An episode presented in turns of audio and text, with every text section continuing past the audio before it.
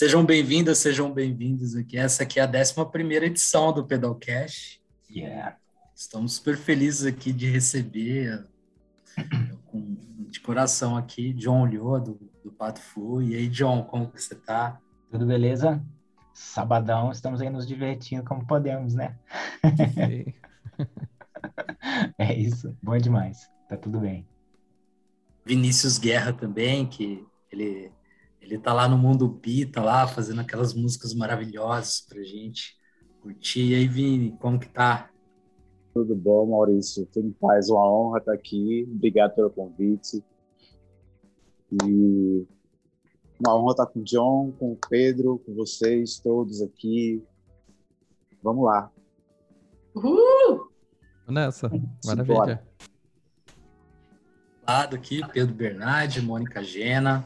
Ana Júlia, um abração aí para vocês, a gente vai falar bastante hoje aqui.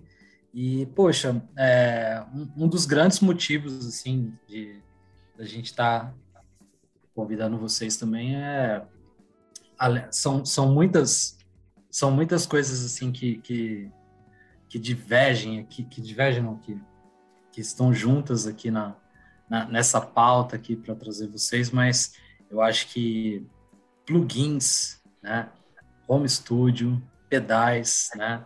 É a pauta do, do dia, então a gente queria conversar bastante sobre esse assunto que é, virou é, uma febre né, no momento. Né? Hoje em dia a gente usa plugin em muitos trabalhos, né?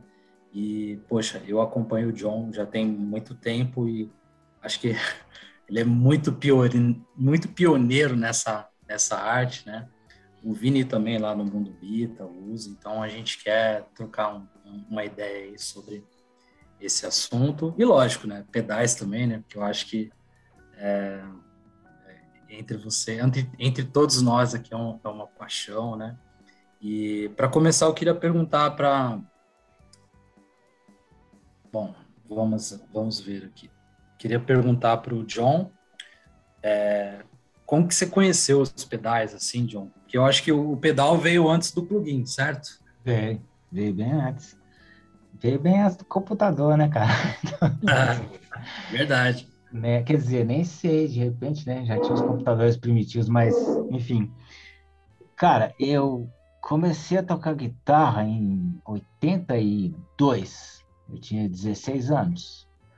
É, e logo eu vi que eu precisava de coisas para modificar o som ali, né? A, a, a, guitarra no ampli. Aliás, eu tinha uma, uma, guitarra e nem, e nem tinha o ampli ainda, né? aquele famoso caso que você ligava a guitarra no seu aparelho de som. Uhum. Vocês são muito jovens, acho que vocês não, a maioria de vocês não lembra disso, não, mas você tinha aquele som, um amplificador gradiente, Polivox. sei lá o que é, polivox, assim, tal. Então você pegava a guitarra e falava, cara, eu tenho a guitarra e tenho um cabo, onde que eu espeto esse negócio, né, cara? Aí tinha uma entrada ali atrás, se ligava, sai aquele som, assim, yeah! E é, aquilo é quase que um fuzz, né, cara? É um pedal aquilo, assim, é uma linha muito distorcida. É, basicamente aquela onda quadrada, desgraçada, assim. Agora, é, depois que eu já, já, tinha um amplo e tal, um amigo meu, que depois foi guitarrista do Overdose, o Cláudio. Cláudio, cara, não sei quem é. é. Ele me apareceu com um pedal, assim, ela tem um pedal aqui para vender. E, e, esse pedal tinha sido de um outro amigo meu que era skatista, que, que, que andava de skate comigo, baixo boards. E é um big fã da Giannini. É, e, e, esse pedal tem ele aqui até hoje, tá aqui, ó. É aquele da ah, foto. Tá faltando um botãozinho mas não faz a menor falta, né? É. ele, é do, ele é do tamanho do Big Muff, né, cara? É. Ele é grandão, ele é pesado, é um tijolo, assim, né? E outro dia eu liguei, ele estava ali, ali, dentro do armário há 380 anos, eu não ligava ele, né? E eu falei, eu vou ligar esse negócio. E liguei, pá, tava funcionando, cara. E ele é o tipo de pedal que você não precisa nem tocar, você só liga e já. Tchá, então faz tudo que é necessário, entendeu? é um autopedal. E tá funcionando, cara. Beleza, big fuzz, assim, é barulhento pra caramba, mas é, é legal. Eu acho que na época eu não, eu não. Eu achava que eu precisava de outros pedais, quando, assim, eu, depois de um tempo que eu fui ganhando alguma experiência e tal, eu falei assim, putz, esse pedal acho que ele é muito barulhento, ele é muito isso aqui, mas o problema não era o pedal, era os amps que eu, que eu tinha. Uhum. Assim, eu, eu é, o que eu não tinha de bom era o ampli, assim, o ampli manda talvez mais que o próprio pedal, né? E... Será na época do sexo explícito? É, é, isso, isso quer dizer, quando, quando eu, eu arrumei esse pedal, eu tinha a minha primeira guitarra, que era uma Janine Les Paul, é, com esse kit, assim, eu fiz uma porrada de coisas, um monte de... Sim. Metade da minha carreira com sexo explícito, com essas duas coisas, assim né? E os pedais, putz, cara, nessa época, eles, é, o que começou a che chegar aqui no Brasil foram os pedais da Boss, né? E, putz, eles eram umas coisinhas, eles ainda são umas coisinhas, mas eles eram umas coisinhas que é essa coisinha que é até hoje, o pedal, né? Essa cultura do pedal, assim, aquela uhum. caixinha colorida com os botõezinhos e você enfia o som ali, sai o outro som do outro lado é um negócio meio mágico, assim, um fetiche, né? É, eu acho que muito do, dessa cultura do pedal é fetiche. Eu acho também. E é válido, sacou? Assim, porque é o tipo um placebo que funciona mesmo, assim, tipo, cara, olha que legal esse negócio colorido, cara, né? É, é muito bonitinho, eu quero ter vários, eu quero ter o de limão, de morango, chocolate, todos os sabores. e os é verdade que, verdade que você teve loja de corre tive, assim. Tive. Então aí você é. teve a oportunidade de conhecer muita coisa também, né? Assim. É, eu experimentava tudo, sim. É... Isso já Bom, no, no, início dos anos 90, né? É... Eu já tinha tido essa carreira com o Sexo Explícito, que foi a minha, a minha banda dos anos 80, de 82 a 91, mais ou menos. E tinha, eu tinha várias outras bandas paralelas aqui em Belo Horizonte também. A gente chegou a se mudar para São Paulo um tempo e tal. Mas quando eu voltei para BH, é, em 92, foi o começo do Patofu e eu tinha essa loja de, de instrumentos também. E aí eu experimentei essas coisas todas.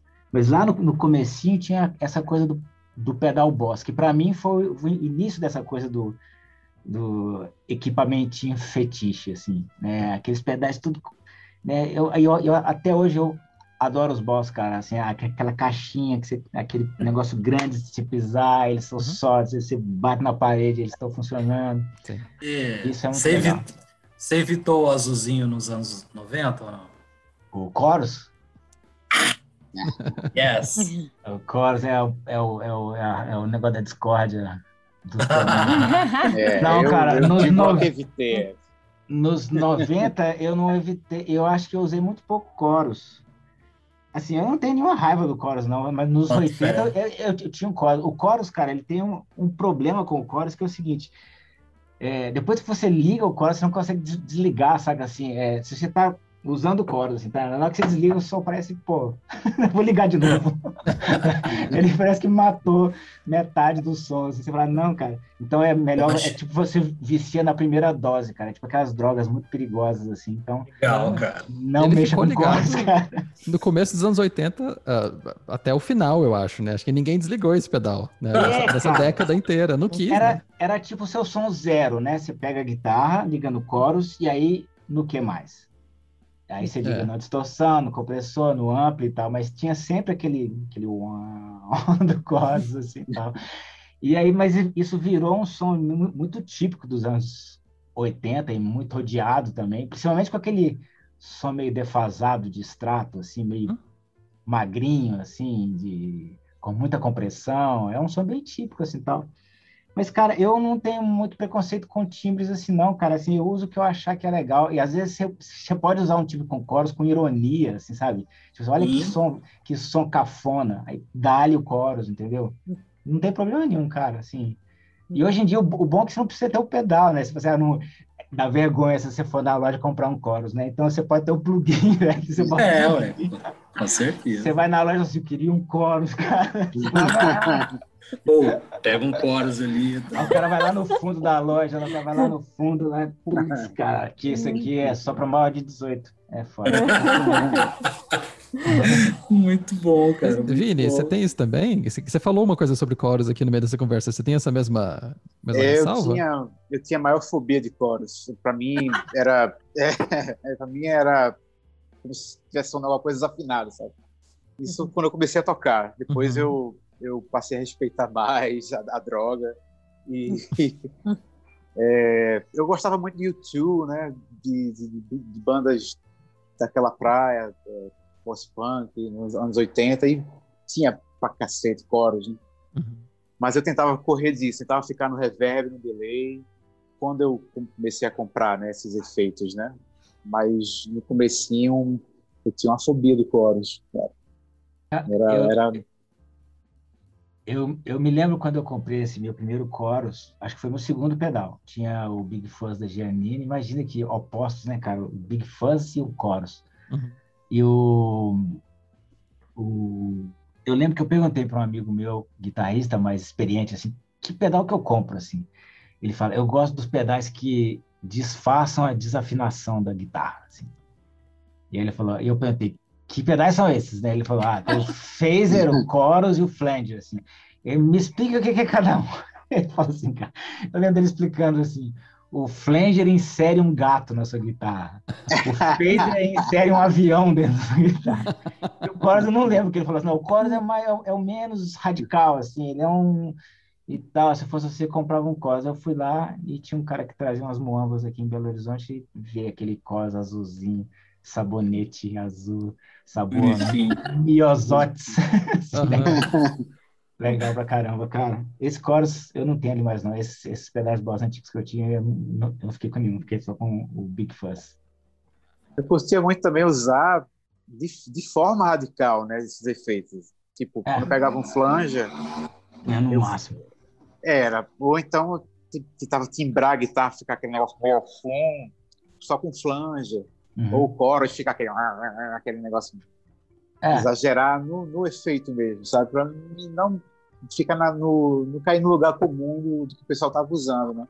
Sempre procurava explorar o pedal também ao meu favor, né? Uma coisa do início desses, desses pedais também que eu me lembro que eu tinha esse Big Fuzz tinha um compressor, tinha um chorus, tinha um equalizador que eu, que eu, que eu gostava, aquele gráfico, né? Uhum. Que eu gostava de puxar uma frequência para cima, outra para baixo, outra para cima, para baixo, ficar uns, uns times bem malucos assim. Não era do tipo assim, ah, eu preciso de mais de alta, né? Ah, deixa eu ver o que acontece se eu colocar tudo no, ao, ao, contrário. Assim. É, mas eu, a fobia que eu tive dos anos, durante os anos 80 foi de overdrive, meio drive. Eu tinha esse meu Big Fuzz, que era tipo, liguei o fuzz, aquela coisa assim, tipo. E tirando isso, eu era limpo, uhum. saca? Eu achava que isso é um. Acho que isso meio que me formou o jeito de eu tocar guitarra. Assim, eu tinha um negócio de tocar muito rápido com a, a, a mão, direita, porque eu não usava drive. Assim, eu só enfiava a mão com tudo que eu tinha eu ouvia muito Talking Heads, umas bandas que tinham esse som assim um pouco límpido, muito é, limpo, muito rítmico.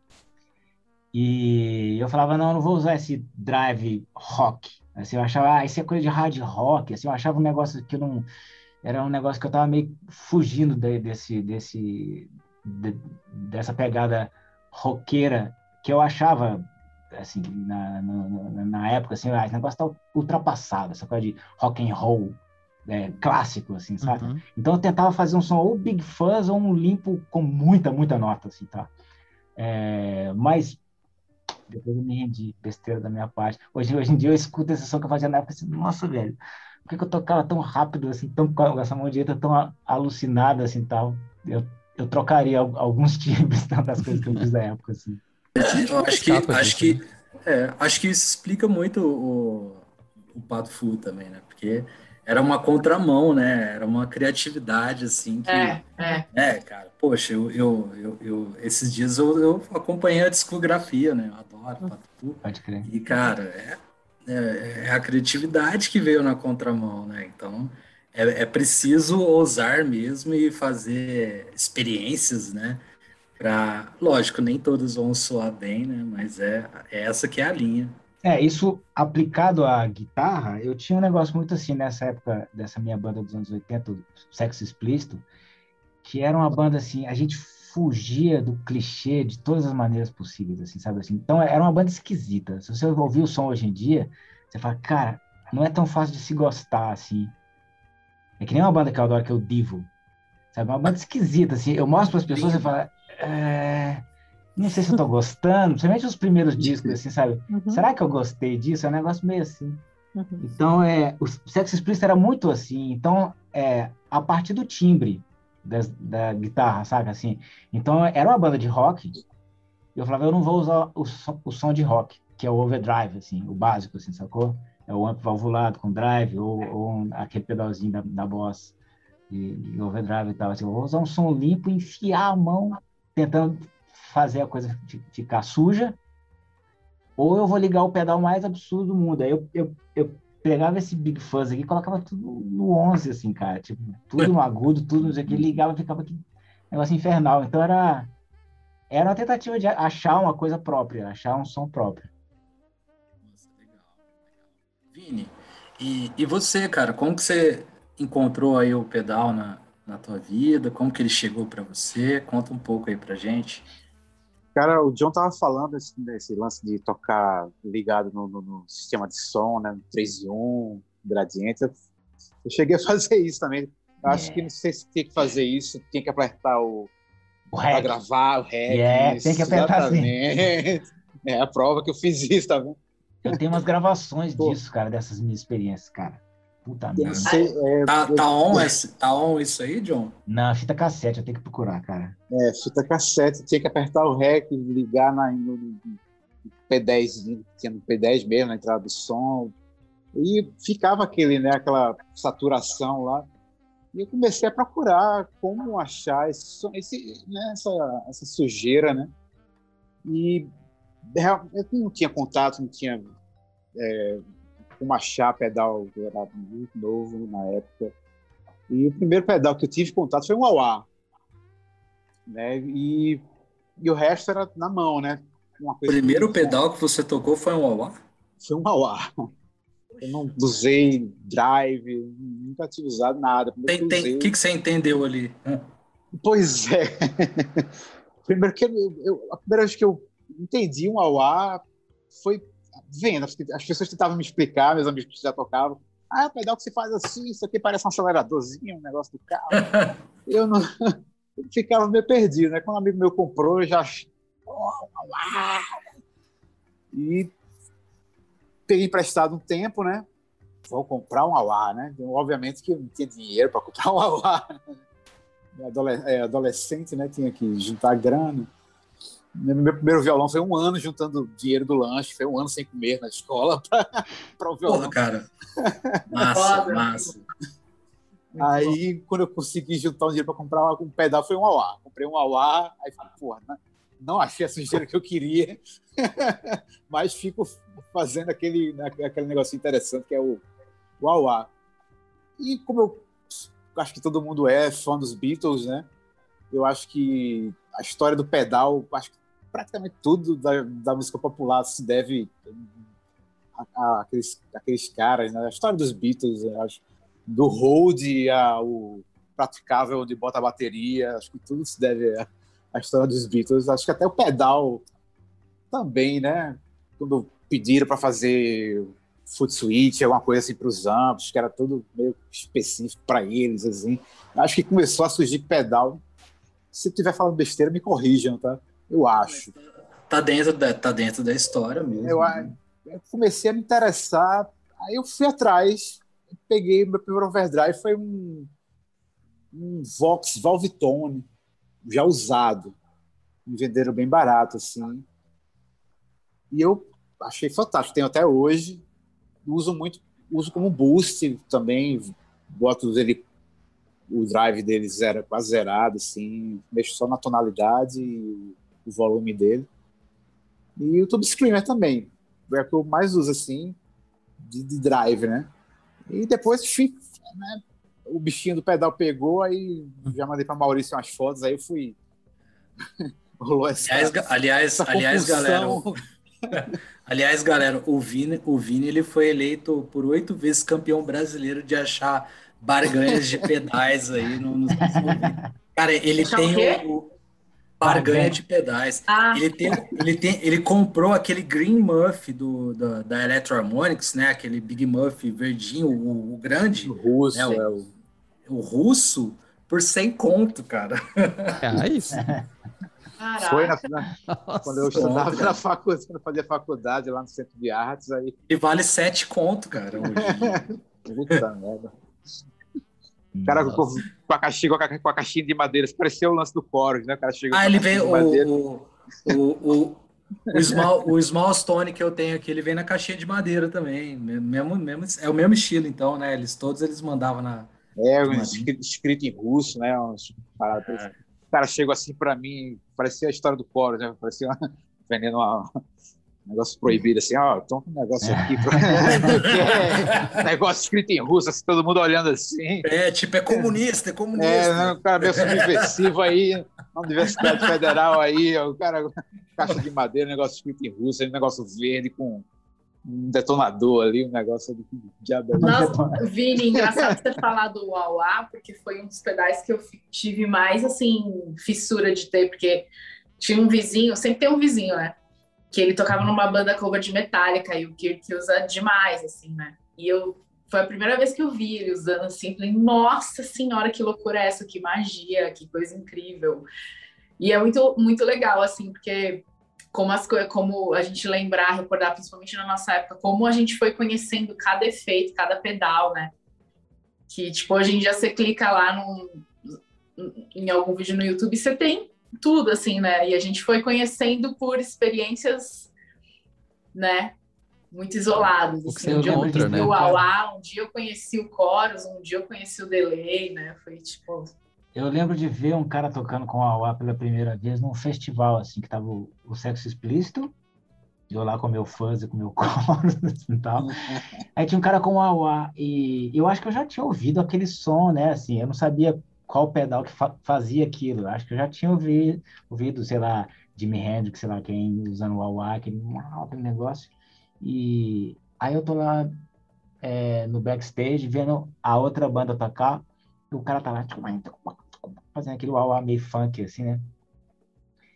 Aí eu lembro de ter visto aquilo ali e tive sentimentos é, é, contraditórios em relação ao wah. Pensei, cara, não esse negócio é legal. Não, mas esse negócio não é legal, não. Esse negócio aí é, é coisa daquelas bandas assim, assado, sabe? Essa, é, é, essa coisa que eu tinha na época, assim, de fugir do, do clichê. Porque o cara tava usando o wah de um jeito bem clichê.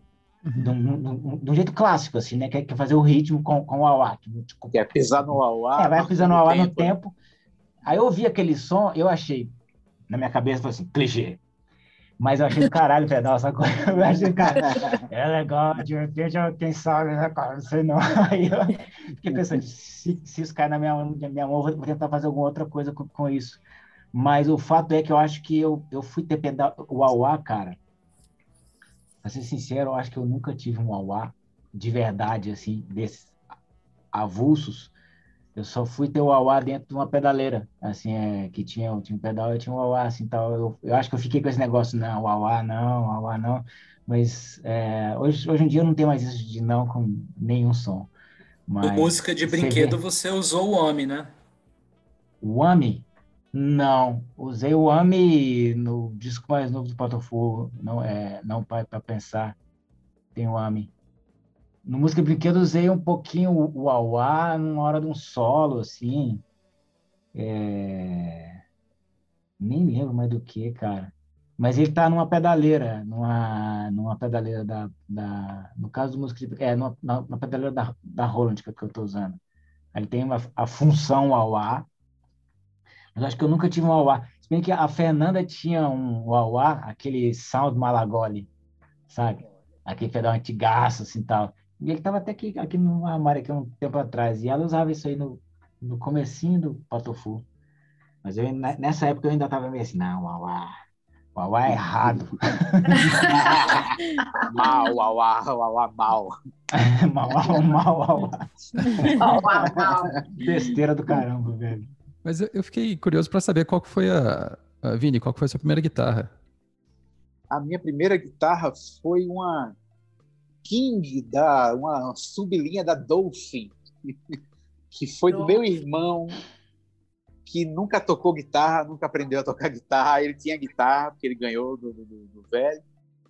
E ele deixava a guitarra no canto e eu ficava ali, eu limpava a guitarra dele e eu cuidava da guitarra dele. E aí um dia, um belo dia, a, foi a primeira vez que e acho que a, a, a namorada dele veio visitá-lo lá em casa, ele estava super feliz, ele toma a guitarra para você, assim, do nada.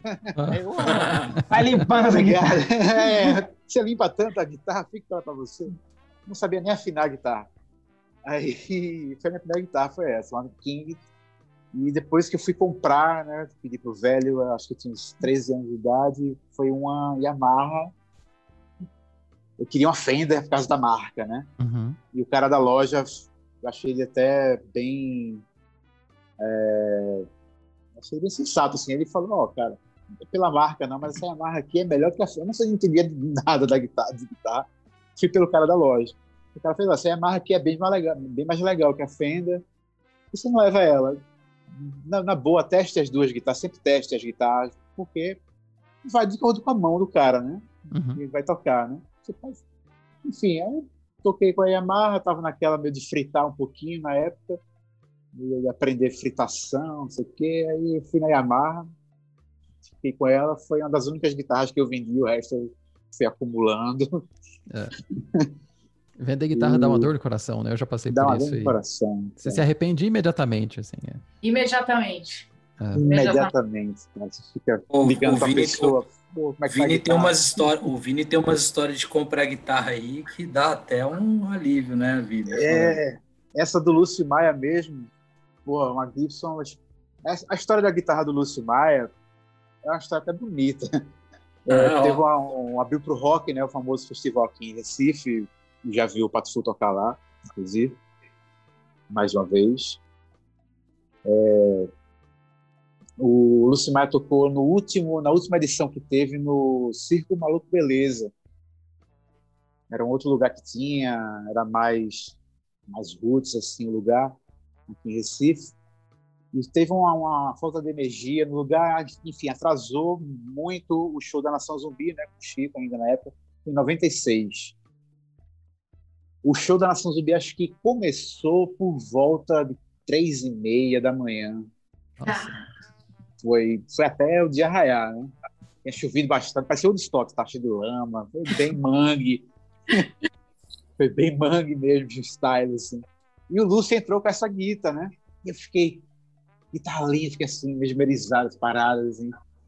Tava novinha a guitarra ainda, ele entrou e eu falei assim para amigo meu, um dia eu vou ter essa guitarra, cara.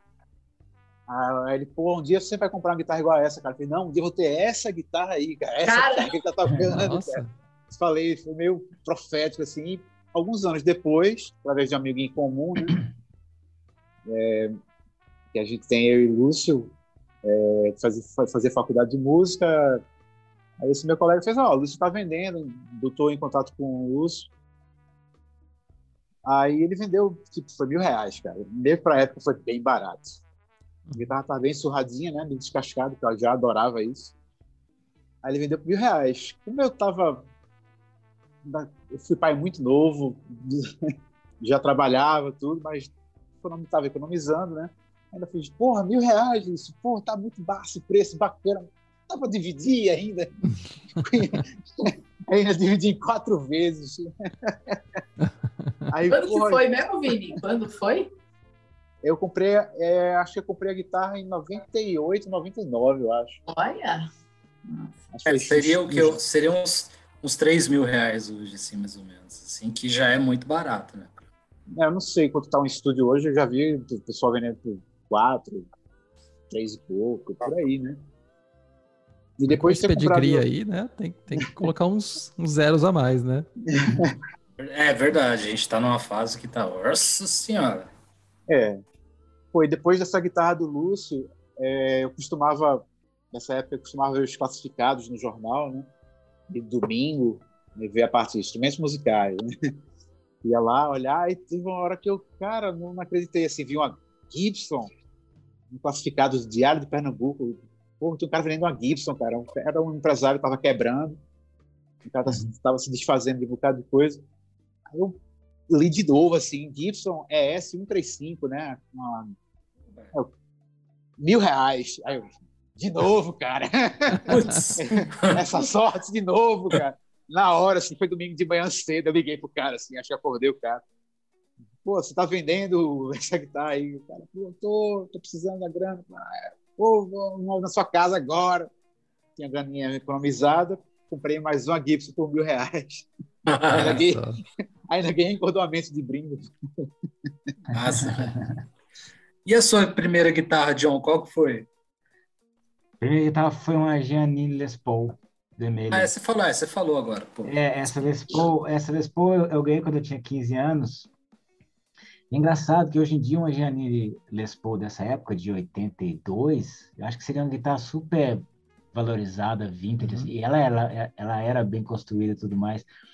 Mas acho que na época é, é aquela coisa, eu acho que eu, eu não sabia, eu ficava procurando uma outra guitarra para ter, assim, hoje em dia seria uma guitarra que eu teria, acho que tranquilamente, mas é, eu troquei essa, essa Giannini por uma Golden, aquela Golden com os dois chifrinhos assim, com as listras de madeira no meio. Olhando em retrospecto, acho que a Giannini seria muito mais guitarra que ela, mas não sei, eu, é, eu acho que eu queria uma guitarra mais moderna, será que eu queria? Uhum. A Janine, a Janine ela seria uma senhora guitarra perto da Golden. Sim, sim, sim. Mas acho que eu queria uma, uma coisa menos é, comum, digamos assim. É, é, não, é verdade. Eu queria, eu queria uma guitarra. A, a, a Golden tinha um negócio que eu achava legal, cara. Ela tinha um braço mole. assim, mole mesmo, assim. Eu fazia umas alavancas no braço, assim, um walk nela, assim. Dava uma, uma coisa assim, era um negócio incrível, cara. Nenhuma outra guitarra minha jamais fez isso sem quebrar, né, cara? o braço dela era realmente mole e ia pro lugar de novo, assim, eu não, eu, eu não, não sei explicar, cara. Mas. Qual, qual, qual que é a, tu, ah, Desculpa te interromper, pode falar. Não, é, era isso, eu tinha, eu tinha ah. essa Golden. Aí de, depois da Golden eu tive minha primeira guitarra importada, que foi uma Ibanez RG 440, que aí já é uma guitarra, aspas, moderna, com Floyd Rose e esses troços assim, então. É a do adesivo do Animaniacs? É, é, é. Ela tá na casa dos meus pais, porque foi uma guitarra que meus pais me deram, assim, né? É, minha primeira assim, guitarra importada, assim, tal. Aí, a história do Pato Fu, assim, pelo menos dos dois é, primeiros é, discos, mesmo, ela... É. De, depois eu pus uns adesivos nela, na escala, cheia de, de coisa, assim, tal. É uma guitarra preta, bonitinha pra caramba. Aquela guitarra muito foda, muito boa. É... Quer ver uma história legal, cara? O, a, o Pedal Manix tem 11 anos, né? É. E quando eu criei, cara, eu tava tentando arrumar um nome, saca? Eu falei, putz, o que que eu vou colocar, né? Tipo, fiz um monte de desenhos, tal, para saber qual que ia ser o nome, né? E, e assim, eu, eu, eu, eu, vi, eu tava vendo Animaniacs, assim, do nada, né? Tipo, na televisão, tal, né? Pô, massa, né? Achava legal, né? E aí, beleza, aí tava à noite assim, aí eu, eu tava vendo um, um, Não sei se era um show ou um videoclipe, não sei se era sobre o tempo, não sei o que que era. E eu vi o adesivo, sabe, do Animanix. Eu falei, pô, cara, que, o cara gosta, né? É, aí eu pensei, esse... poxa, Pedal Manix, cara. E foi daí que surgiu o nome. É, essa guitarra com, com adesivo dos Animaniacs, tem o Waco, acho que não é a Ibanez, é, um, é uma Fernandes cor de madeira. Que, que é, eu, uma Fernandes, não é ela? Eu Essa era a guitarra que eu queria saber. É uma Fernandes Sustainer, não é? É, eu tô, eu tô com ela aqui, eu posso, posso pegar para mostrar para vocês. Mas essa ah, outra, legal. essa, essa, essa Ibanez, é uma Ibanez preta dos anos 80, assim, que foram as primeiras guitarras com Floyd, né? É, e eu fiquei mó fã desse, dessas guitarras com, com, com essa ponte, assim, porque eu de pendurava na folha, assim, uau, tipo, assim, até as cordas ficarem moles, assim, depois elas vinham de volta e ficava afinado, cara. Eu falava, porra, incrível, cara. Nossa, isso e é aí, lindo. E aí, é, era uma guitarra muito legal, foi a minha primeira guitarra importada, e quando eu pude, eu tinha, eu já eu comecei a ter outras guitarras, eu devolvia para os meus pais, né? Então, a minha mãe, ela pôs ela numa moldura, tá lá, assim, lá na casa dos meus pais, que estão bem velhinhos, eles estão com mais de, mais de 80 anos os dois, e minha guitarra tá lá. É um negócio bem legal. Essa dos, dos, dos é outra, vou, vou pegar ela ali. Ah, que legal, cara, que massa. uma piada. ô, Vini, ô, Vini, aproveitar que tem um, o, o Igor, Igor Capuzoli pergunta, essa Yamaha é tá aquela boa. double cut? Acho que você falou da tua Yamaha. Ele ah, pergunta se, é, não, é, se é a double cut. Não, é essa aquele é, Igor Capozoli, abração para tu, meu irmãozão. É, a gente já tocou junto numa banda. Ah, é? Que inclusive, massa. É, inclusive, a banda de rock que a gente tinha, inclusive o Chaps, que é o criador do Mundo Bita, era o vocalista dessa banda, quando a gente se conheceu. Olha aí, cara. Pô. Nossa, é essa mesmo, essa, cara. Essa lendária, essa né? Mesmo. Essa guitarra é. Essa guitarra... O, o, nome do Pedal Manix veio dessa parada aí, cara. Aí tem essa história, cara.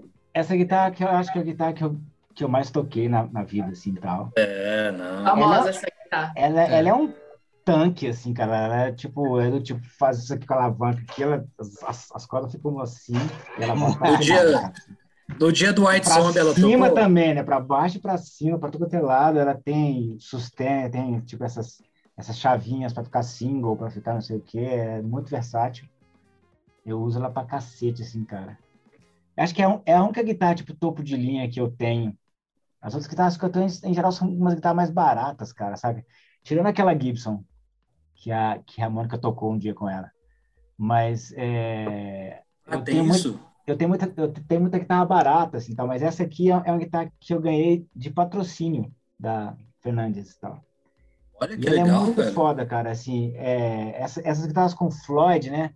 A, a Floyd tem muita tem, tem, tem muita restrição a, a ela, muita gente tá, ah, porque ela, ela, ela muda o som, ela não sei o quê, mas cara, quando o negócio é bem feito, o negócio é legal, é uma ponte incrível, cara acho foda, assim. É... Legal, cara. Ela não atrapalha nada o som e ela nunca desafina, cara. Eu deixo ela, ela deixa ela guardada, mando ela pra lua e volta, toca assim, já tá afinado, cara. Eu, eu, eu posso até estar. Tá, é, acho que o, o, Pedro vai poder falar mais, mas a, a Fernandes Sustainers.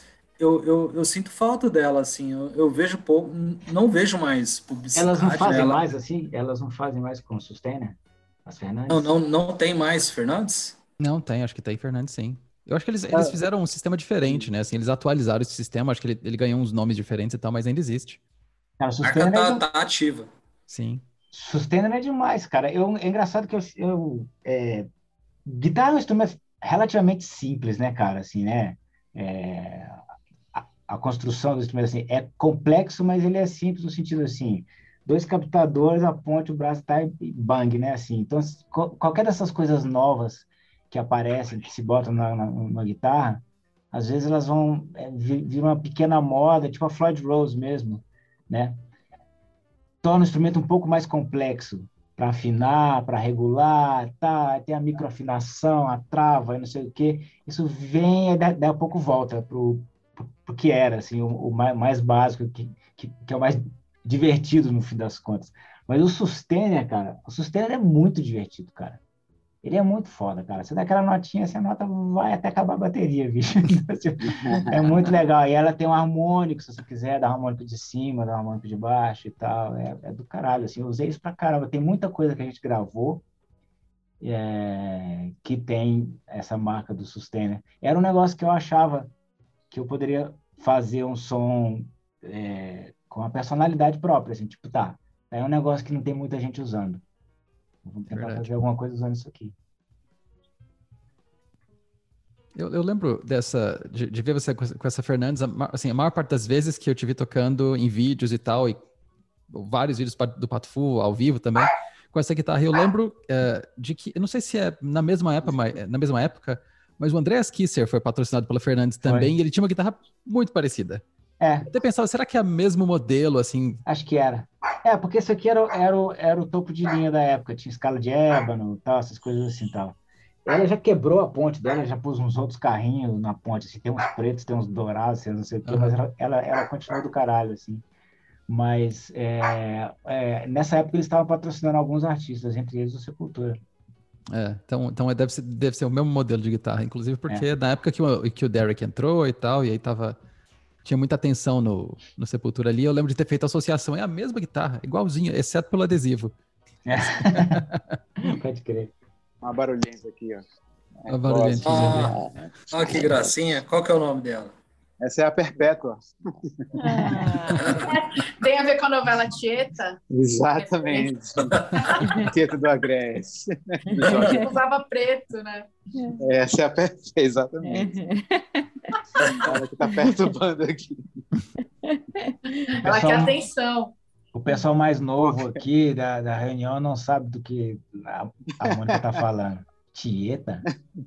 Tieta, Jorge Amar, essas coisas. Mas, Vini, você estava falando da sua Yamaha. É, a, a, o, o, Igor perguntou da Yamaha, foi uma Yamaha que eu, que eu acabei presenteando ele, que foi um Yamaha que eu que eu, que eu, que eu resgatei, vou dizer assim, que eu resgatei, porque o antigo dono dela, ele apenas pegou a guitarra do jeito que estava, com corda, com tudo, e mergulhou ela no verniz. Nossa! assim, dessa com tudo, captador, tudo, tudo ligado. A guitarra tava... Exato, eu peguei a guitarra sem funcionar, óbvio. A guitarra foi mergulhada em verniz. Aí ele, tem um TikTok guitarra... disso, né? É, o cara não tocava. Eu falei, a minha guitarra não funciona, não sei porquê. Eu digo, é, eu dei invernizada nela, não tô vendo, mas, percebo. Mas qual será que era a intenção do cara fazer isso? É, tipo, é preservar a guitarra para o futuro? Tipo... Para é, para a eternidade, né? É, deixa a guitarra lá. É, eu acho que como ele não entendia nada, acho que falaram, ó, oh, você precisa invernizar a guitarra, aí tá bom, aí mergulhou. de repente uma corda invernizada vai... Inclusive as cordas estavam invernizadas é. também. aí acabei repassando para o Igor, mas não foi essa que a Yamaha em questão, não. Foi uma, era uma Yamaha preta, parecida, um modelo meio tipo extrato, né? Que eu também, nessa época do Floyd Rose, eu acabei colocando Floyd Rose, uma trava de corda, né? Para fazer essas... É. dar essas, essas pancadas no Floyd Rose. Na época, tava fritando na época.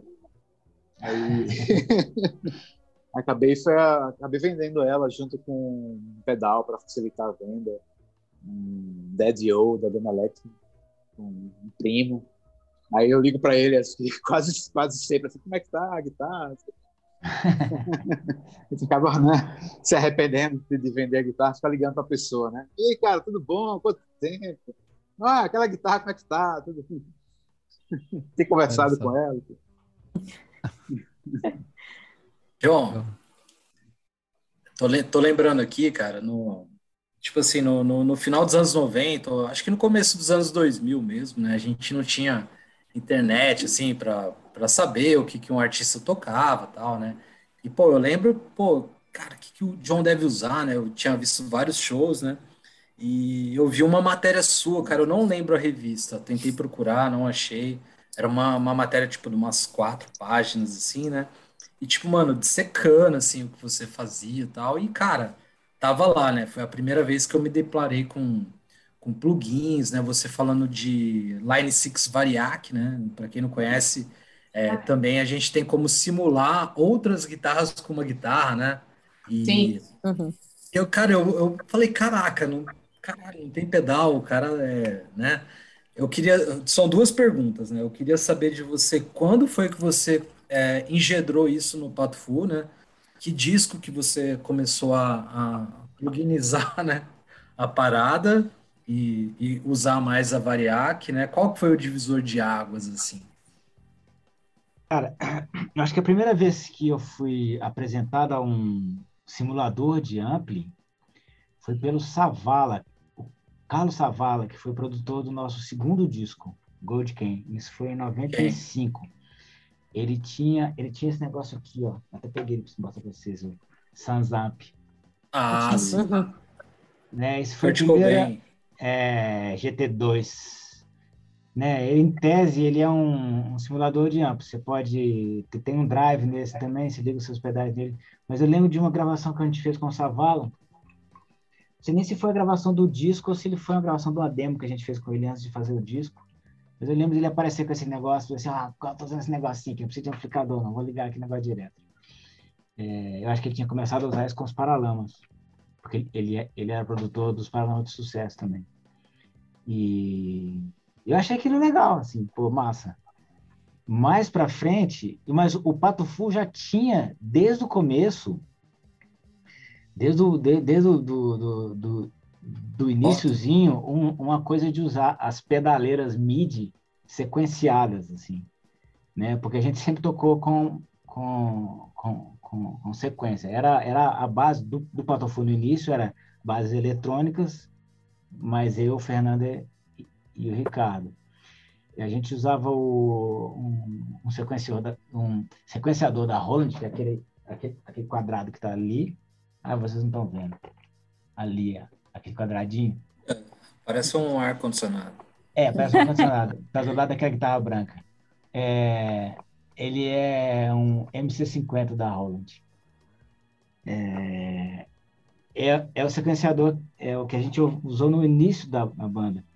E o, que eu, e o que eu fazia com ele é pôr, é, ligar ele para fazer as bases eletrônicas, mas tinha uma trilha MIDI que ia, ia, ia trocando os efeitos para mim também. Então eu tinha uma pedaleira, na época, acho que a primeira pedaleira que eu usei com Pato foi uma ME10 da Boss. Ela tinha MIDI e eu colocava as mudanças de efeitos no, sequência. Então eu ia só tocando os efeitos iam iam, iam, iam, iam mudando.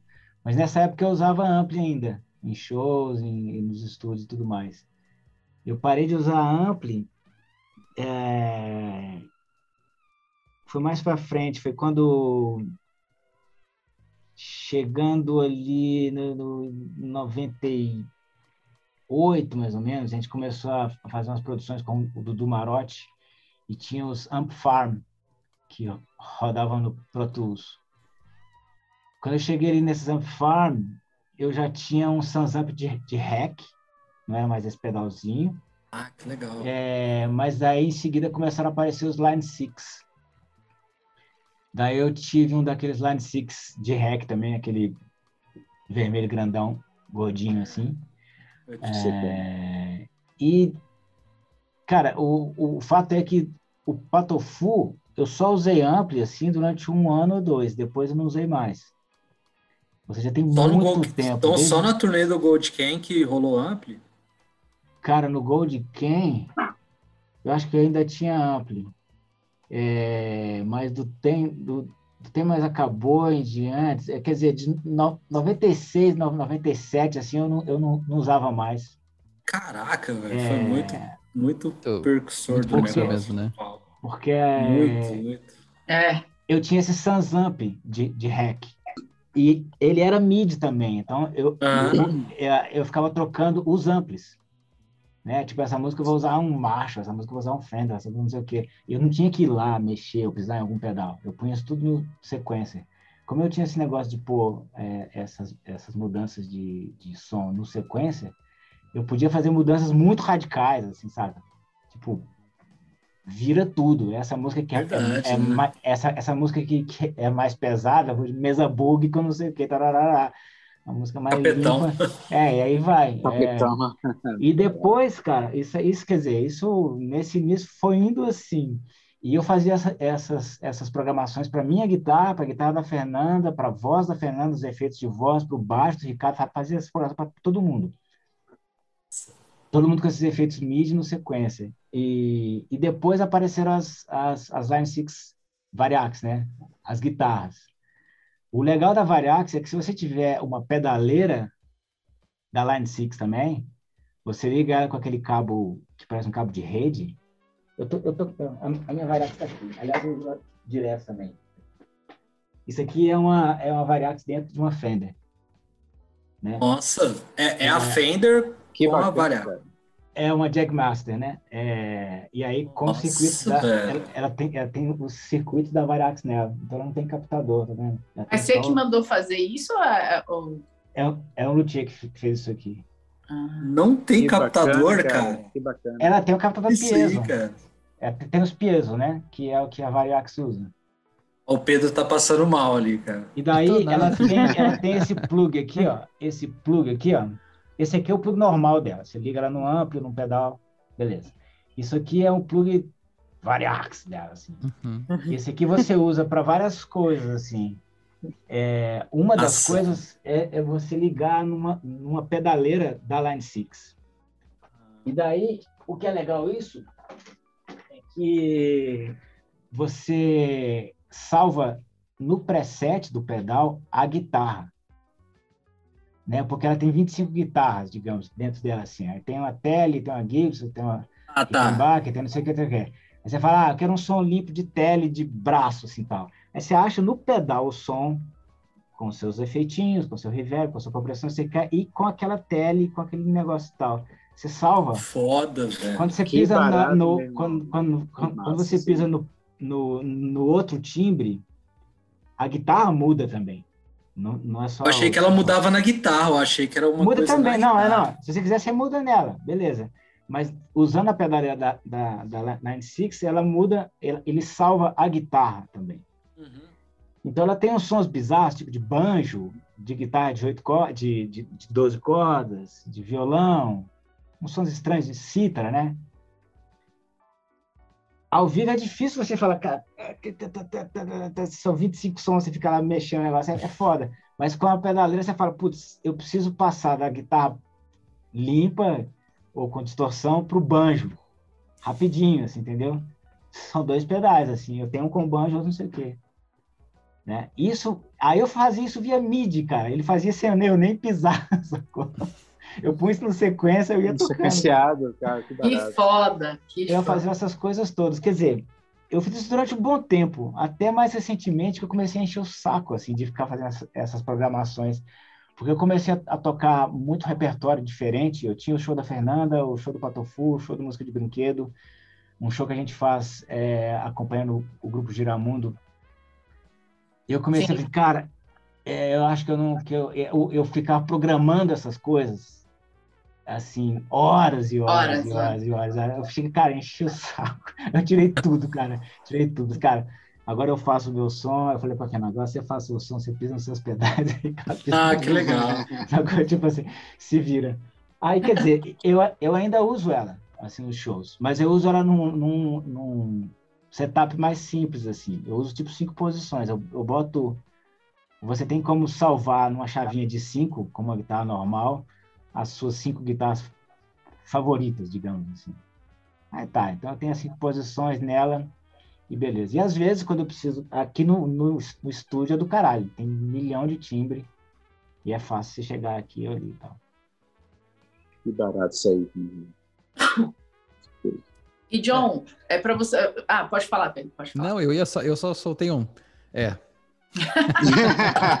eu tô imaginando a dificuldade que eu tava pensando aqui, nossa, programar tudo, é, fazer tudo, é. o show tá todo é, cronometrado, assim, nossa, trabalheira que dá. É, não, é uma coisa que eu curtia fazer, sabe assim, é que, é que o Patofu nasceu assim, uhum. né, assim, de ser uma banda sequenciada, com sequência, fazendo... A, a ideia era, era usar o sequência no 11, assim, sabe? Assim, umas coisas rápidas pra caramba, depois diminuiu o andamento e tá, fazendo umas coisas bem malucas e tal. Uma coisa que fosse de, divertida, assim, de cara. As pessoas iam assistir o show e assim, caralho, que, que, coisa que esses caras estão fazendo, né? Usar tudo de uma maneira bem exagerada.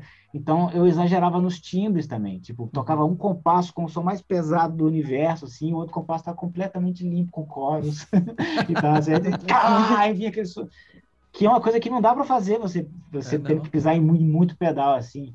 Dá para fazer, mas é, eu fazia isso a, a, rodo, assim, né? Assim, essas mudanças muito rápidas e tal. Eu me divertia com isso. Isso era legal. É... Mas chegou uma hora que eu acho que no, no, o nosso som não é mais tão maluco assim. Ainda tem as suas maluquices. A gente ainda, ainda toca essas músicas antigas.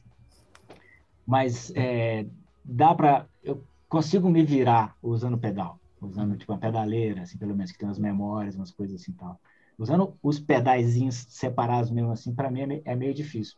O tipo de coisa que eu fui construindo ao longo da minha carreira. Tipo, agora é tarde. Mas, assim, é, com a pedaleira, com as memórias, assim, dá para fazer umas coisas legais. Aí eu falei, cara, eu não quero mais ficar programando essas coisas. Isso foi um... Isso já era. Não, não quero mais. Se você quiser, eu, assim, ensino, no... eu ensino e cobro caro. no, pra, na sua percepção, assim, por exemplo, até para quem está começando, né, que quer comprar um, né, uma interface de áudio, plugar a guitarra, ter um plugin assim, né? É, na sua percepção, assim, tem um tem um start, tem o cara tem que é, é, dá uma dica, né, de repente, né, de algum equipamento que ele tem que ter agregando ali para ter um, um, som melhor, né? Porque hoje em dia isso está muito em alta, né? O que, que você fala? Até o Vini também pode falar também nessa questão. Cara, tem um milhão de opção para essas coisas. É, o cara tem que ter uma interface de áudio mínima, assim, que tem uma entrada de instrumento. Pode ser dessas mais baratinhas, eu digo, o cara que está começando, né? Dessas, dessas, dessas interfaces de áudio que tem uma entrada para instrumento.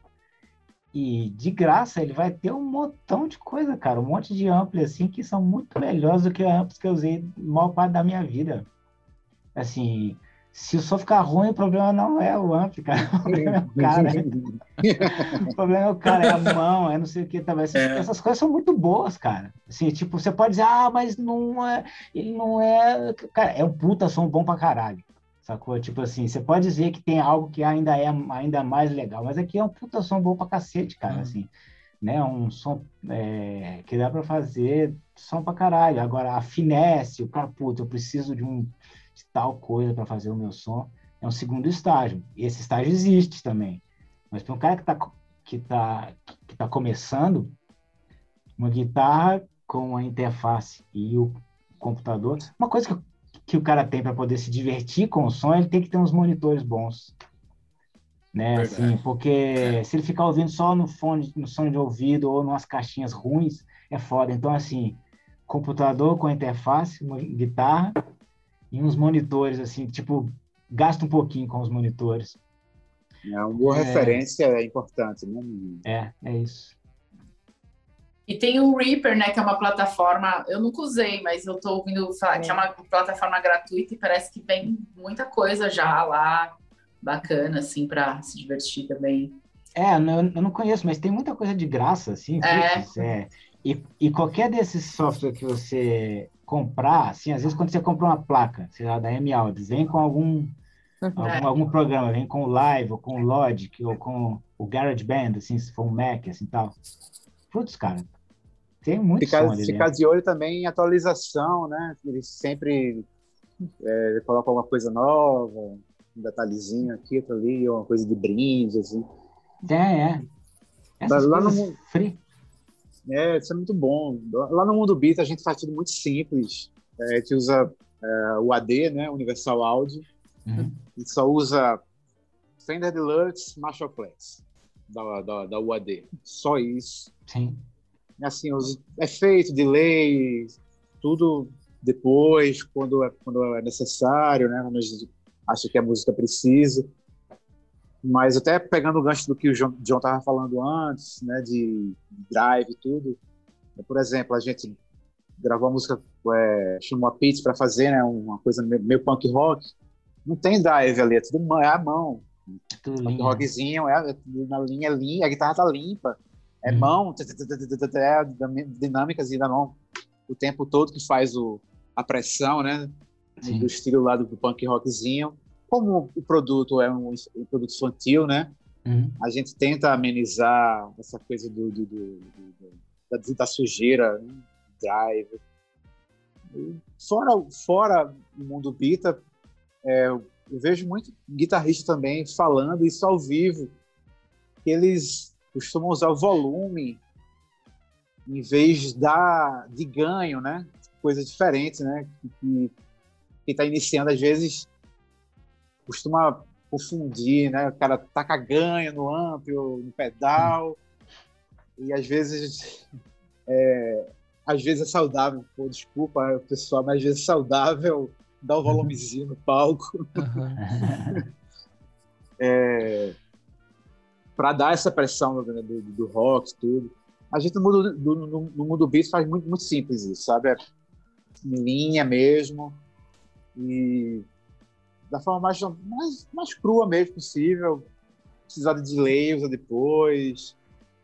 É... Eu tava lembrando de uma entrevista com o The Edge, do YouTube.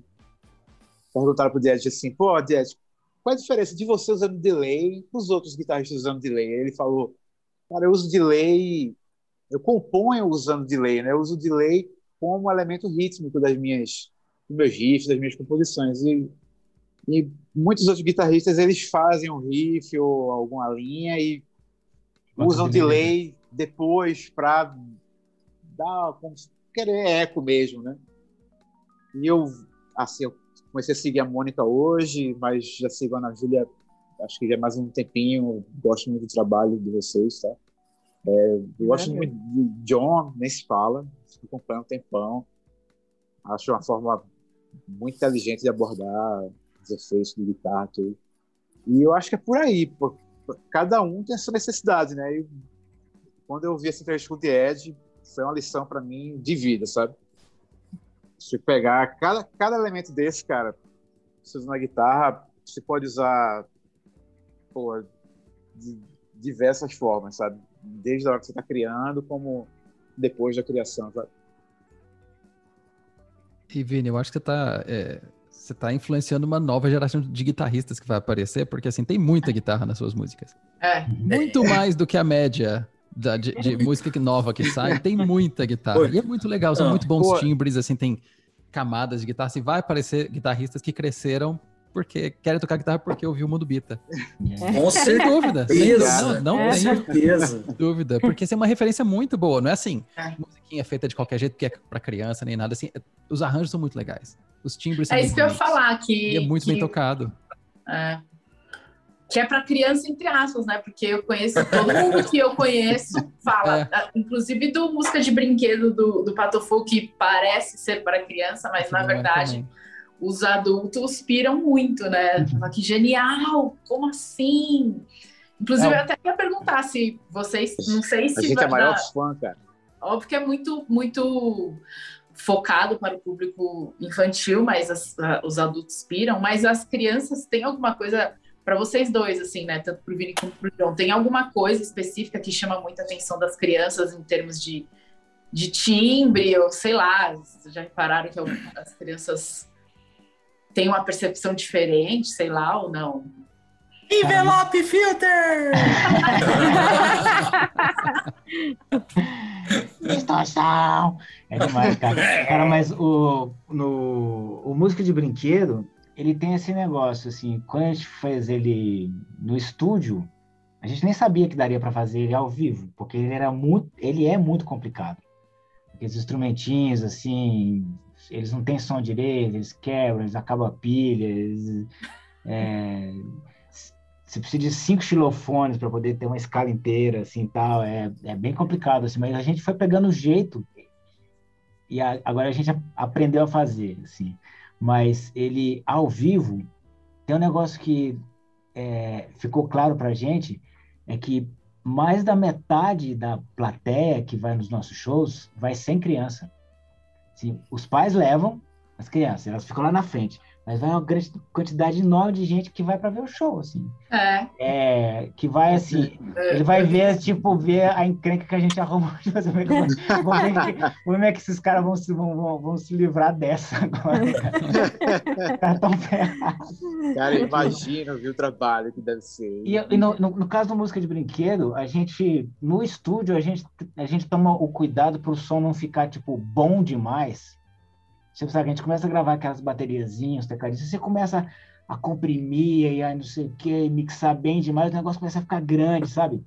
Aí você fala, não, cara, tem que ter um, um cuidado pro troço ficar ainda com aquele timbrezinho meio magrinho. É, é assim é. mesmo, né? É, em geral, os instrumentos são todos uma oitava acima, né? A minha guitarra é tipo metade de uma, de uma guitarra, então eu tô tocando uma oitava acima do que você geralmente está ouvindo, né? É, o baixo também é tipo uma oitava. E os outros instrumentistas vão, vão, vão tudo para lá. Então é como se você tivesse pego a banda toda e fez assim, ficou tudo pequenininho. e, e, o, e o que acontece com isso, com os timbres, é que ao vivo, principalmente, a gente tenta mandar uma, uma pressão de um show de rock, assim, tipo... Muitas crianças vão ali pela primeira vez, é o primeiro show da vida delas. A gente, a gente tem esse, esse, esse testemunho várias vezes com os pais. Ah, primeiro show, né, do meu filho e tal, aquele negócio. E é alto, não é tipo um sonzinho assim tal. Só que é tudo um oitavo acima, sabe? Então, assim, quando tem uma música com distorção na guitarra, eu ligo, eu pego a guitarra desse tamanho, ligo o drive no 11, uau, que negócio é fazer. É muito divertido, cara. E isso não causa nenhum espanto assim, nas crianças. Na verdade, elas ficam com essas, essas referências. E, e de, depois a gente, a gente recebe os vídeos dos pais nas redes sociais, o menino ouvindo, assim, a gente, a gente tocando uma música mais velha, tipo o Eu, do Patofu, que a música tem peso, assim, uhum. eu queria, tá, tem que, que, eu, que usa essa guitarra com som bem distorcido, só que é uma guitarra, uma guitarra pequenininha. E os meninos batendo a cabeça dentro de casa, tipo, ah! eu falo, tipo, daqui a alguns anos a gente vai ver qual é o efeito disso. é, tipo, é, tipo um, é tipo um experimento. Tá é verdade, cara. Mas assim, por exemplo, a, é, uma música para mim, lógico, né? Eu acho que de tempos em tempos a gente tem uma música que a gente fala, nossa, essa é a música, sabe? Mas eu, eu considero a Bohemian Rhapsody uma música, sabe, muito muito forte. Ela tem uma potência, assim, né? É. E, cara, eu vi aqui, aqui até do lado de casa, né? Do lado de casa vocês fizeram um show aqui em Uberaba e eu vi a versão de vocês tal, né? E, Nossa, cara, a criança que vê aquilo ali, cara, já, já tem é. aquela é. pequena referência. Né?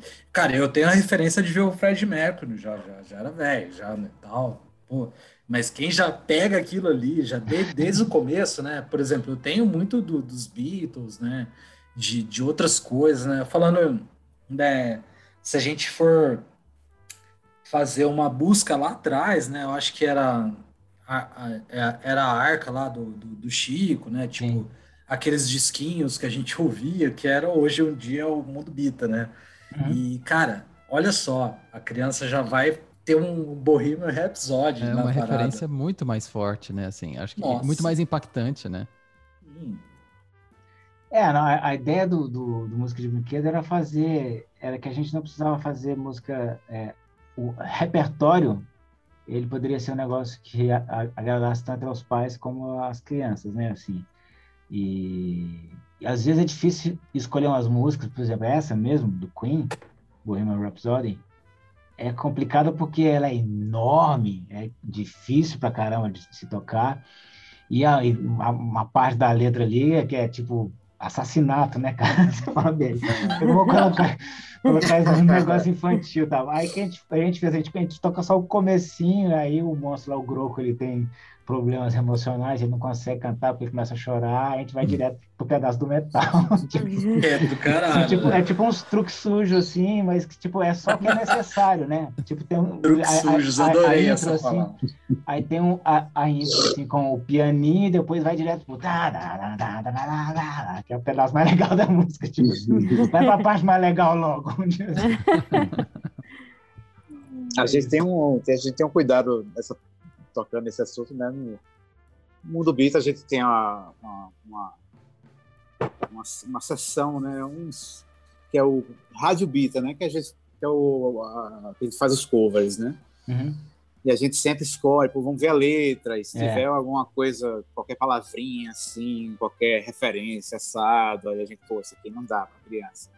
Pô, tá falando de, de, de morte, de alguma coisa assim, ou a metáfora mesmo que seja metafórico, aí a gente já, já descarta, né?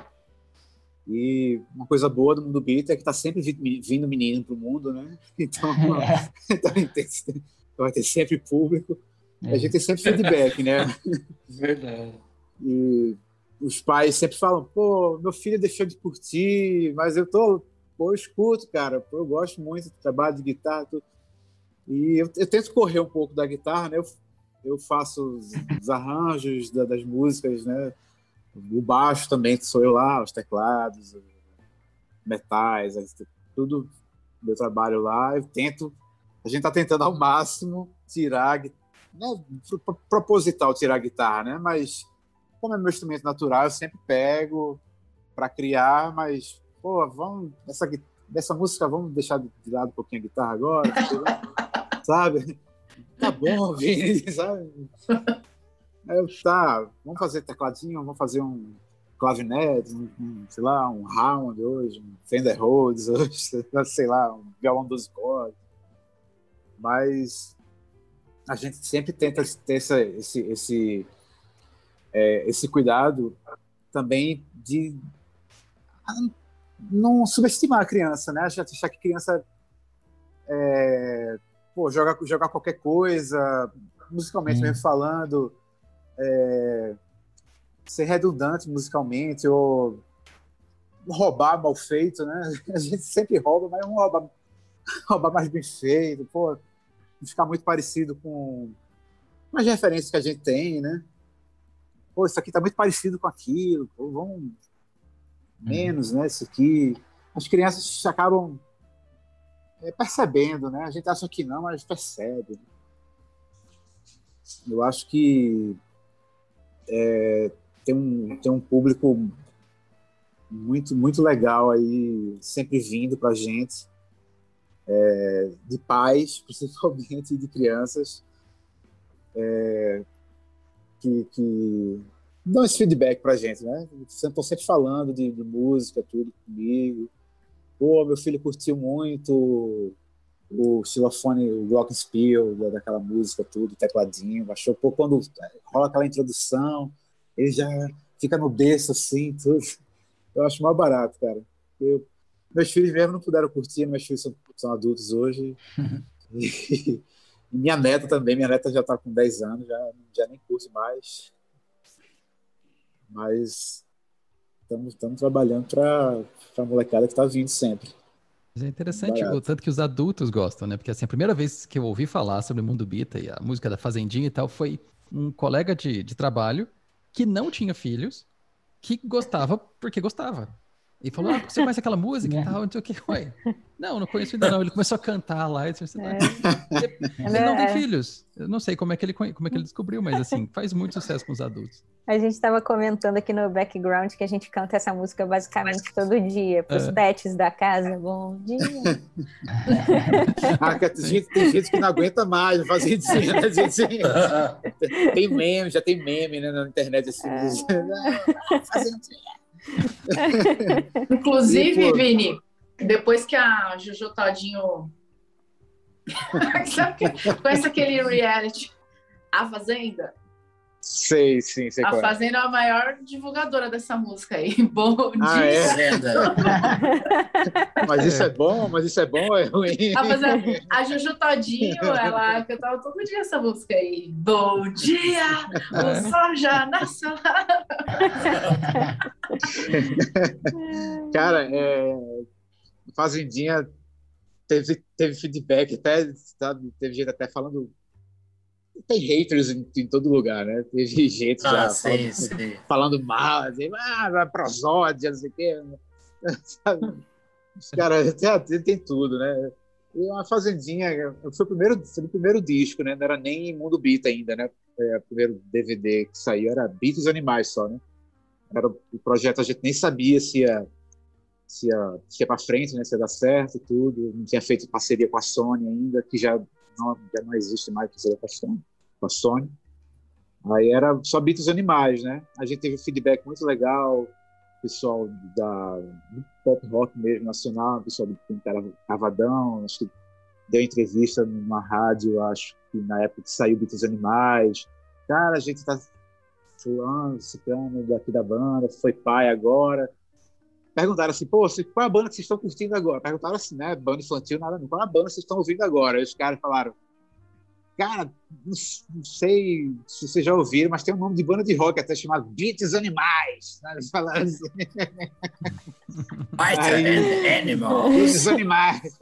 Aí já começou assim, né, com propaganda boca a boca, começou a crescer o, o trabalho da gente, começou esse carinho a, a proliferar. Foi muito legal para a gente e foi, né, foi crescendo, a gente está fazendo 10 anos já de, de, Bita.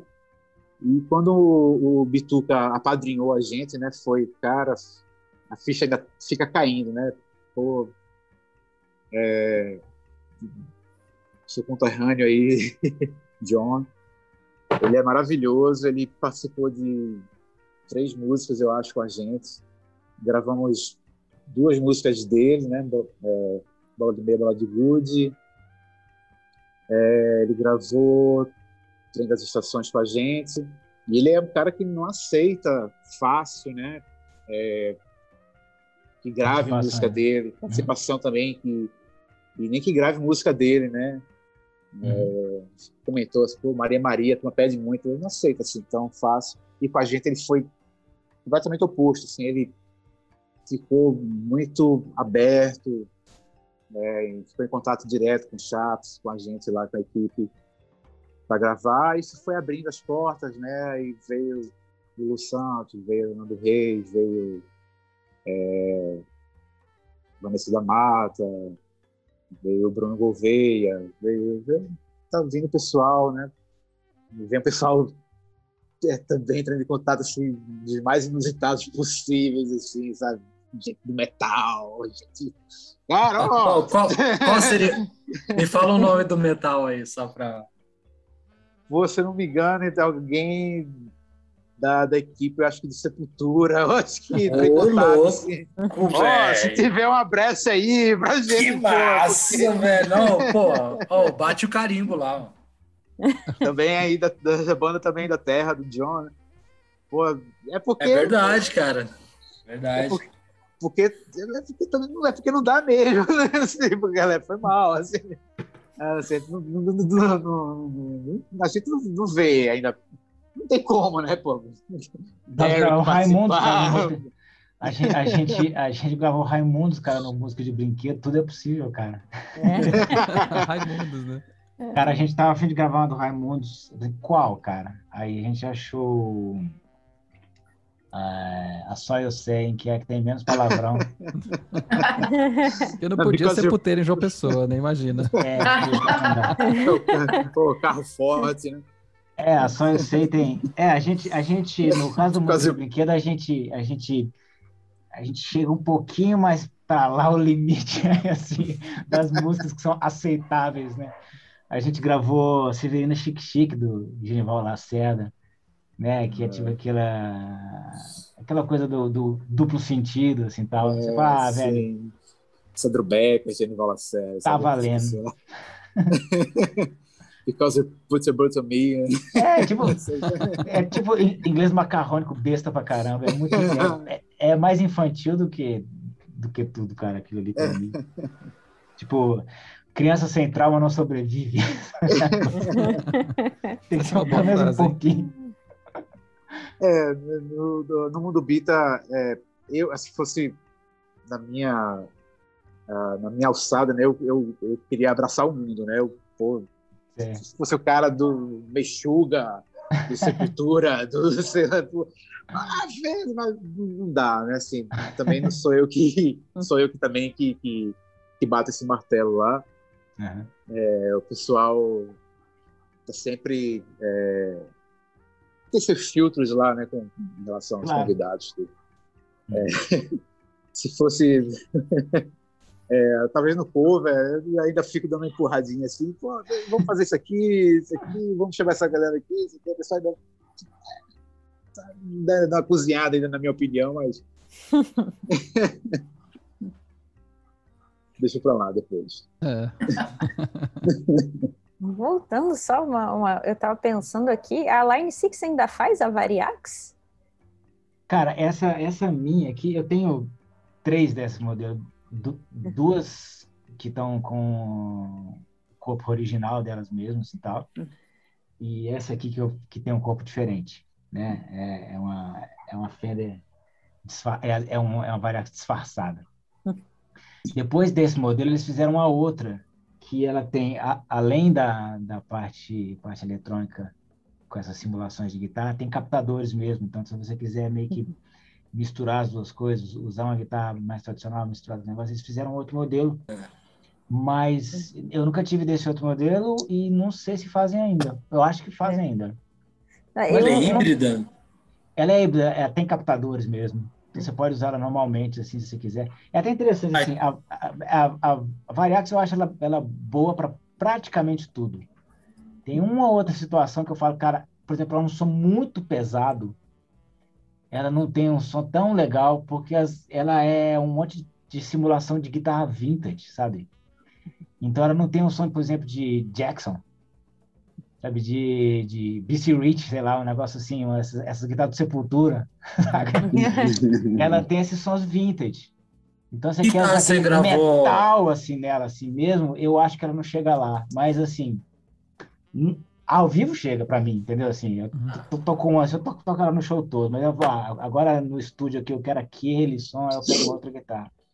Mas é, tem uma mais moderna, tem uma que é depois dessa linha das guitarras que eu tenho, mas eu nunca experimentei. Eu acho que ela tem basicamente os mesmos sons de simulação, mas é uma guitarra mesmo, normal.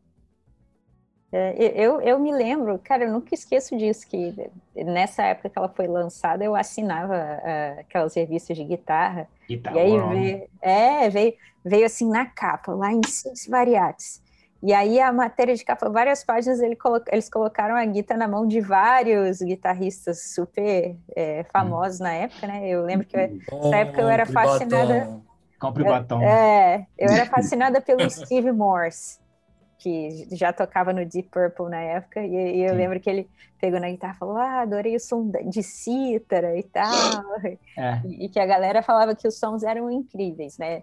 Só falavam assim: ah, às vezes eu quero tocar uma tela e eu quero pegar a tela e sentir a é, tela verdade, e é. tal, mas que os é. sons já eram muito bons, assim. É aquela coisa que a gente estava falando do fetiche, né? Assim, é. A música é feita de fetiche, cara. Então, assim, é, ela, eu, se você grava uma, uma Variax com som, por exemplo, de Les Paul e uma Les Paul, elas não são iguais, mas as duas são boas pra caralho. Então você vai falar, ah, mas não é igual. Foda-se, não é igual. Tipo assim, esse som é muito bom, esse som também é muito bom. E não me importa para mim se ele é o original ou não é original, assim, tipo. Só que, cara, para um cara que tem uma fetiche, que tem a, o, o fetiche do Les Paul, nada substitui aquilo, cara. Eu tô com a Les Paul, cara, ela é pesadona, ela tem não sei o que e tal. É, é isso, cara. É que nem o Ampli também, sabe? Assim, o, o Ampli, aquele som do Ampli atrás, assim, fazendo uau, e tal. Cara, aquilo não é igual ao, ao, ao, plugin. O plugin é um negócio que você grava e você manda o som pro PA, que é perfeito, que é excelente. Você grava aquilo e tal. Essa sensação do Ampli na sua bunda, assim, cara, fá! Você fala, velho, isso aí é insubstituível. A minha sorte é que, é que eu não tenho esse fetiche do ampli alto pra caralho. Eu acho uma sorte isso para mim. Eu, eu, esse ampli alto pra caralho, eu às vezes eu dou umas canjas, não com o patofu, com, com patofu eu nunca, nunca uso isso. Mas às vezes eu vou, eu vou tocar com alguém Vou tocar com alguém. Aí você fala, que você quer? Eu falo, ah, tá, então tá, eu quero um Vox. Aí eu, aí eu coloco a onda tal pra caralho. É do caralho, cara, mas dura só uma música pra mim. Na segunda eu falo, cara, tá alto demais esse negócio, tá fudendo meu ouvido, não sei o quê. Eu não escuto ninguém, eu escuto só a minha guitarra. Eu vou cantar, eu canto mal pra caralho, porque não, não dá, e vai guitarra pra todo lado. Então, assim, é, é, é legal. Assim, é, a, a música é feita disso. Essa sobra, esse monte de som vazando e tal. E é o fetiche, e o cara tem que estar tá com um sorriso no, no, rosto, cara. Se o cara não tiver com um sorriso no rosto, ele vai tocar mal. Uhum. ele, vai, ele vai tocar pior do que toca normalmente. Então, cada um tem que usar o que tiver afim, o que te deixa com um sorriso no rosto. A minha sorte é que meu sorriso é feito de coisas que não pesam quase nada. eu não tenho que carregar os amplos pesadão, nem nada, porque eu não tenho maior, maior fetiche por ampli, cara. Tipo, putz, os amplos... eu, eu tenho aqui um Fenderzinho que eu ligo ele de 5 em 5 anos, assim, quando tem algum convidado. É. e tem cara que tem tanto fetiche nisso, né? Que tem cara que tem fetiche em feedback do palco, né? Que tem é. cara que faz. Que tem, tem, cara que bota marcação no chão do palco, marca o chão do palco. Pode crer. Que, né, que aqui dá o feedback tal harmônico, se eu virar é. a guitarra para cá, isso aqui, aqui dá tal harmônico, tá, aqui eu faço isso, eu viro para tal amp, você tudo faz isso. Ué, mas legal, cara. Se, é, quer então, dizer, se o cara estiver se divertindo, se estiver produzindo, se tiver gente achando legal aquilo, tá tudo certo, cara. Só que você tem que bancar os amplos e as coisas, é. as coisas que precisa para fazer essa encrenca toda, né, cara? E lance de ter o fetiche de Les Paul também, né? Tem, tem cara que faz, pô, é. Sabe qual é a diferença minha, minha para tu? Tu tem uma Paul, eu não tenho. Sabe qual é a diferença minha para você? Aí eu falei, não. Ele, pô, eu não tenho problema de Paulinho, cara. É. Por causa da. pô, desculpa. É, exatamente. É. Pesado pra caramba, é isso. É pesado. Tem cara que fica bem, já bem porcundão, né? É meio amplo agora. Pesadão. Olha, é. é. Tony Inc, né? Essa marca ela tem esse prezinho aí que a galera tá falando muito bem, cara. Tá cara, é pé, prezão, prezão. É, agora, agora eu tô usando, agora eu tô usando em show ah, uma pedaleira da, da, da Roland, é GT100. Engraçado, eu usei essas, essas coisas mais especializadas, ah, que tem um som mais valvulado, mais não sei o quê. Mesmas coisas da Line 6. Mas depois eu descobri que eu gosto do som meio transistorizado, assim, da, da Roland, cara. Uhum. Ele é redondinho, ah. ele é controlado, assim, eu faço o que eu quero com ele, assim, é, é, é estranho, eu... É, e, é, é, é estranha essa coisa do som, que você vê alguém tocando, aí você vai ver que o cara tá olhando lá, que aquele que tá usando, assim, o cara tá usando uma Line 6, o, o troço da Line 6, ou tá usando um amplo e tal. Cara, se aquilo cai na sua mão, a, a mágica some. É estranho, cara, assim. É, é verdade. É, isso eu fui, eu fui percebendo aos poucos que eu gosto das coisas da Boss, as coisas da Roland. Eles têm um negocinho que combina com o meu jeito de fazer som. Então, hoje em dia, como eu tenho essa coisa de ter que usar memória, né? Ter que usar muitos, muitos programas assim tal.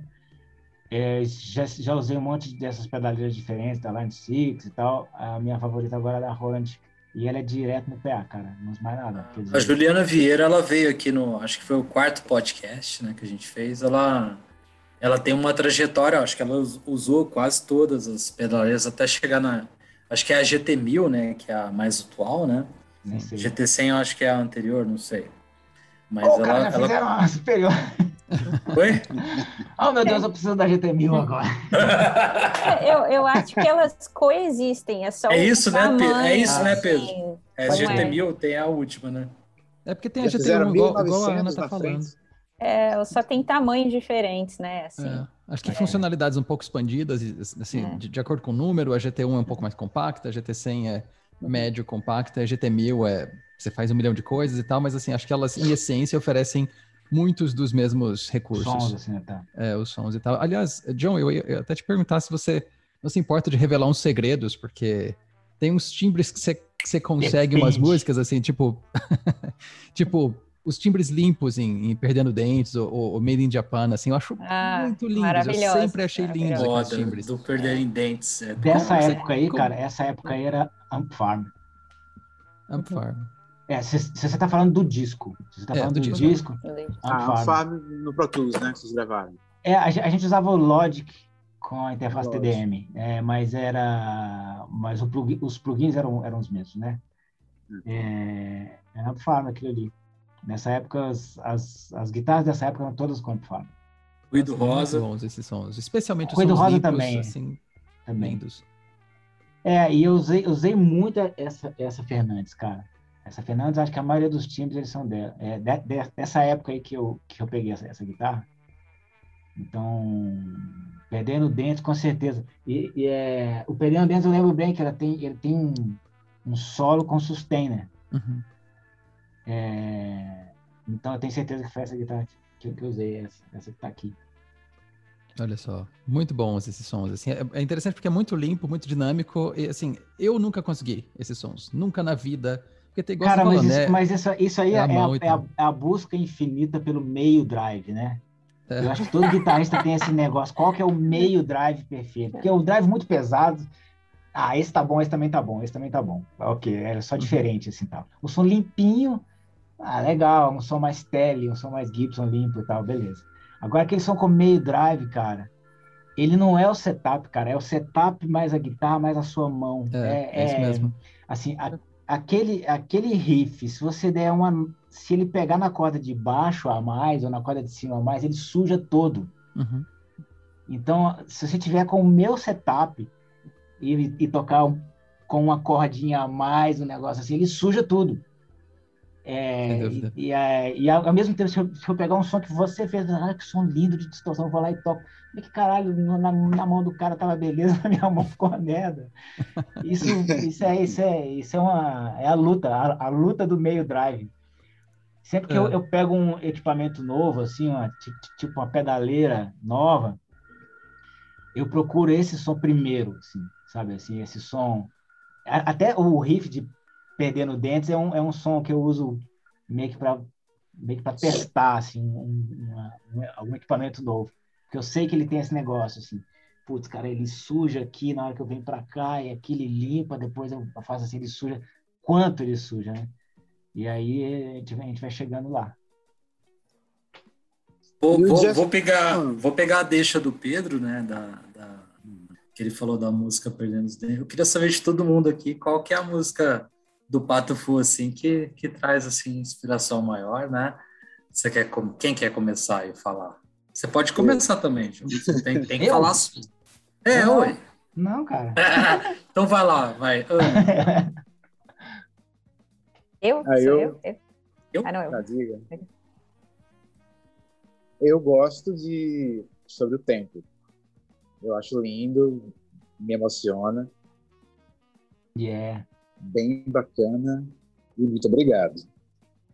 Sobre o Tempo é, uma, é uma música dessa época do que a gente tava, a gente fez o segundo disco com o Savala, que é o nosso produto, foi produtor da época, era produtor dos Paralamas da época e tal. É, e ela tem uma coisa muito legal no show, que eu toco violão nela, e aquele, aquele solinho de guitarra, é um solo bem simples assim, a Fernanda que Tem faz. vários efeitos ali, né? Ah, é uma distorção com. Acho que tem coros naquele. Tem, tem, tem, e tem um, um, um, delay meio de edge, meio no tempo. Aquele, aquele delay rítmico, assim, né? É, é, e a Fernanda é que faz esse, esse, esse solo assim, ao vivo. E é muito legal, assim, tal, porque é, a Fernanda to toca algumas guitarras, mas tem alguns dos solos nos shows que ela que faz. E é sempre surpreendente, assim, tal, que a Fernanda tá sempre cantando e tal, ela faz umas basezinhas de repente, é muito legal, muito massa.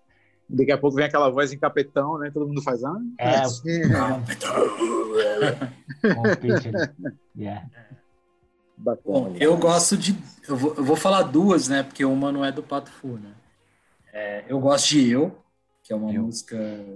acho que o, o Teremin também ele traz aquela aquela atmosfera bem legal no som, assim. Uhum. Tem uma letra bem legal. O clipe é maravilhoso, sim. Com André Bujan, todo mundo ali. Som que eu gosto. É, pô, é, é o Bujan? É, ele, ele tá no, no, no, no, clipe, né? No clipe, é. Ele é o. Ah, é verdade, é verdade. O cara que apresenta o Lipton também. É verdade, agora que eu lembrei, eu adoro. É um fofo demais, né, cara? Ator ali. Nossa, é, vocês têm um trampo juntos também, né? Sim, sim. Nossa, massa. E a outra, cara, é Private Idaho, porque, cara. a sua voz, cara, é igual a do Fred, cara. É tipo, mano. Não é, não. É igual. Não, que isso, cara. É tirar um e pôr o outro, vai. Pelo amor de Deus. É a muito minha bom, a minha cara. Filha, e a Fernanda também faz a voz da. Eu esqueci o nome dela. Das Mas... duas, né? Da, da Kate e da Cindy. Da Kate. Isso, cara. Eles, já, eles chegaram a escutar isso aí? Não sei. Não sei, cara. Não. Isso é, uma, isso é uma, a, a, a luta do música de brinquedo. A gente, a gente, fica, a gente fica falando do Paul McCartney, né? Com Live and Let Die. A gente fala, aquele cara, o que, que ele acha que ele acha? Que ele, que ele é um Beatle para poder ficar falando. a gente manda a música para ele e não fala nada. não, deu nenhum, gente, não, não deu nenhum like, cara, nenhum curtir. Mas é, mas, assim, o pessoal do B-52 não sei, é, mas pra Vida da Roll, cara, do música de brinquedo, eu vou dizer, ao vivo é a música mais legal que tem de tocar no música de brinquedo, cara.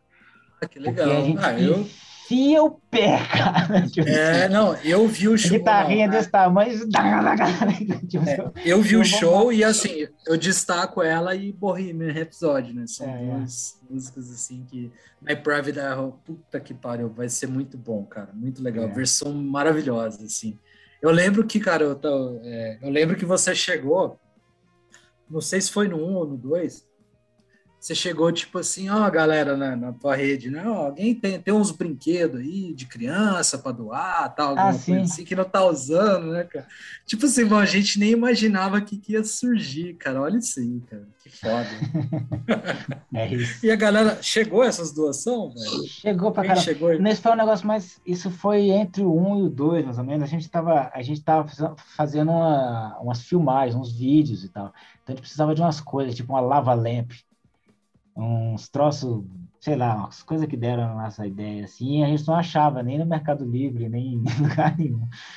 E a gente acabou achando gente que tinha, tipo, um computador antigo, daqueles de brinquedo, da estrela, coisas assim. Eu achando que você vai mostrar um aí, é isso? Ah. isso aí. Olha, cara, esse aí é bom, hein? É demais, nossa, cara, desse aí a gente deve ter uns 15, cara. O negócio de, de, de xilofone é assim: aqui no estúdio a gente usa esses, esses de brinquedinho assim. Só que um vai do Ré, Mi, Fá, Sol, Lá, Si, e é. aí, tá, cadê o sustenido? Aí você vai lá na loja lá que tem um que toca, tipo, Fá sustenido, Si bemol e tem outras notas, mas não tem todas, entendeu? Uhum. Aí de gravar, você coloca aquele monte de coisa e coloca os nomes das notas assim e fica tocando assim. é, aí, no, no, início, ao vivo, a gente tava fazendo assim também, com esses xilofoninhos do inferno, assim, tinha aquele monte, assim, os microfones em cima, microfonia para todo lado. Aí a gente achou um que é cromático, assim, sacou? Você vai, beleza, esse aqui substitui todos. Ele é menos de brinquedo do que o outro, assim, do que esses, esses, esses coloridinhos, mas ele aguenta, pelo menos. Uhum. Esses, esses pequenininhos vão quebrando e tal. Porque uma coisa é você tocar um, um xilofoninho desse em casa com, com seu filho, assim, ai, que bonitinho e tal. E outra coisa é você tá no show, assim, começa a tocar Private na voz, coisa assim. você vê, sai pecinha voando para todo lado, cara. É uma beleza. É. Bom, acho que eu tenho que falar minha música favorita, né? Ah, é verdade, a gente não, não, não deu sequência, né? Eu tenho duas. Uh, uma delas eu tô copiando, Maurício, aqui, que é Eu, né? É uma das, das mais emblemáticas para mim, mas eu acho que a favorita a favorita é Made in Japan para mim. Porque eu acho Ai. os arranjos muito legais, muito, é muito criativo, assim, muito cheio de coisas, muito cheio de elementos, né? Assim, a música é divertida de escutar, assim, ela, ela é, acho que ela é, ela é menos introspectiva, né? Mas assim, Sim. ela para mim fez uma diferença quando assim, ela, ela tem essa coisa para cima, né? Então assim, eu ouço e fico feliz, acho que tem esse efeito. É, eu acho que é o efeito da onde a gente se inspirou para fazer essa música, que é uma banda japonesa chamada Pizzicato Five, que é, ela fez algum sucesso aqui no Brasil. Acho que a única música do Pizzicato Five que tocou no Brasil foi Twig Twig, que depois foi para música de brinquedo, música de, de brinquedo 1. Uhum. É, é um estilo japonês chamado Shibuya Kei, é, que é esse som meio... É uma banda, mas é feita por DJs. Tem um uhum. monte de loop, é um monte de barulhinho, um monte de coisinhas assim tal. E a gente pensou, putz, vamos fazer uma música meio, meio Pizzicato Five, meio Shibuya Kei. É, e vamos fazer em japonês, assim, é, é tipo troço... Pra que, que serve o Patofu, né, cara, no mundo? tipo assim, é, vamos fazer uma música em japonês. E aí a gente ainda fez a música japonesa, ainda fez, cara, vai ser a música japonesa, vai ser a música de trabalho, vamos fazer o clipe dela e tal, assim, né? E incrível, a música tocou no rádio, assim, tal. É. É, é, eu acho que essa que é a nossa função no mundo, tentar fazer um troço, assim. E fez sucesso no é. Japão, né? Fez um pouco, não fez muito. Ela, ela fez sucesso na Itália, cara, essa música. É mesmo. Louco, na é. Itália? Sei lá por quê, cara, vai ver. Mas que eu sei, eu Bor, sei que. Borlão. É, mas eu, eu acho que é. Eu acho que eu, é, era um negócio que estava é, dormente nas ideias do Patofu desde o início, que é assim, tipo, a gente não vai é, ter algum destaque, fazer sucesso, assim, tentando fazer é, o som que está rolando. Assim, né? Tipo, imagina que agora está todo mundo fazendo um som, sei lá, digamos, blues, que o blues agora é a última moda e tal. Aí tem as bandas de blues fazendo sucesso, gente que nunca tocou blues está tocando blues e tal. É, tem gente que faz isso com pureza da alma, assim, e faz sucesso, faz bem feito, assim, sacou? É o lance dos caras mesmo, assim. No nosso caso, quando a gente... Se a gente tentar fazer um troço desse, a gente é catapultado para o fracasso instantaneamente, entendeu? Então, a, a, a, única maneira da gente tentar aparecer, de fazer de, de ser relevante, é fazer uns troços tipo isso, tipo Made in Japan. Tipo, é, aparecer mais pela diferença uhum. do que tá se adaptando ao, ao som que está rolando naquela época, assim, ao, ao, ao som da época. Uhum. É, tipo, olha, é, esse som é difícil. Só que o, o problema disso é que isso nem sempre é, é a escolha comercial mais fácil, assim. Mas a gente a gente ter durado já 30 anos significa que a gente conseguiu ir se equilibrando assim nesse nessa é nessa, né, nessa camada fina assim entre fazer algo palatável e algo com, com a nossa personalidade. É, a gente está falando disso aqui agora, né? Também, tipo, é isso que eu queria comentar, né? Tipo, a longo prazo, é, é, eu acho que é uma, é uma coisa legal, né? Você, você, aí você ser lembrado, seu trabalho ser lembrado ser diferente dessa, dessa, forma, né? Por, por ser fora da curva, né? E seguir essa mesmice, né? Eu acho é muito le... bacana isso. É legal, eu acho que a gente tem um, um, um fã-clube bem fiel, assim, e eu, eu, eu, sempre tenho a sensação das, das pessoas que falam assim, ah, eu gosto de vocês, eu descobri vocês uma coisa especial, assim, eu vi vocês não sei aonde, é, parece que a pessoa não, não teve aquele caminho mais óbvio para chegar até, até, o, até o Patofu. De alguma maneira, assim, é, ah, eu, era um negócio de um amigo meu que, que, que me indicou. É, é, uma coisa desse tipo, assim. E, de uma certa maneira, isso... E como a gente não, não facilitou muito as coisas para as FMs e para as gravadoras e tal, eu acho que isso criou uma fidelidade, assim. O cara meio que defende o Patofu, tipo, oh, não, Patofu Sim, tá. E aí tem as pessoas que odeiam também, mas tudo bem. Isso aí, isso, isso, é, isso, é, isso é o de praxe, é o normal. Mas é, se a gente chegou a 30 anos fazendo isso, cara, a gente lá no começo do Platofone a gente falava assim, a gente quer ter uma carreira longa e próspera, que não é, Spock, né? E eu acho que a gente já pode dizer que a gente conseguiu, cara. Tipo, já, já tem 30 anos que a gente está fazendo esse negócio improvável, assim. Bacana demais. Tipo, eu sei que nada a ver com as carreiras, mas tipo, o Led Zeppelin era bem malhado, né? Pela imprensa, é, no começo da carreira, pô, era o público que ficava lá e segurava as pontas. Putz, é incrível imaginar o pessoal detonando Led Zeppelin. Não, acho que era por causa da, da pose, né? Por causa deles. Eles eram muito popstars demais, assim, e tal. Acho que dá... dá, dá também, né? Dá raiva. É engraçado, outro dia eu vi, eu vi um cara, uma, uma entrevista de uma, de uma dessas bandas que tem, tipo, Ame ou Odeia, que é o Rush, né? Sim eu vi, eu vi uma entrevista de um dos caras, os caras falaram assim, pô, o que, que você acha desse negócio? Tem pessoas que falam que vocês são a melhor banda de todos os tempos, e tem pessoas que não suportam, que acham que vocês são a pior porcaria de todos os tempos e tal. E aí, o que, que você acha disso? O cara deu a resposta mais legal de todas. Eu nem, eu nem vou dizer para você se eu gosto ou não gosto do Rush, mas a resposta do cara foi a mais legal de todas. Foi assim, cara, eu acho que as pessoas que gostam estão certas. Eu falei, pô, que maravilha, resposta. Eu acho que eles têm razão, os que gostam têm razão.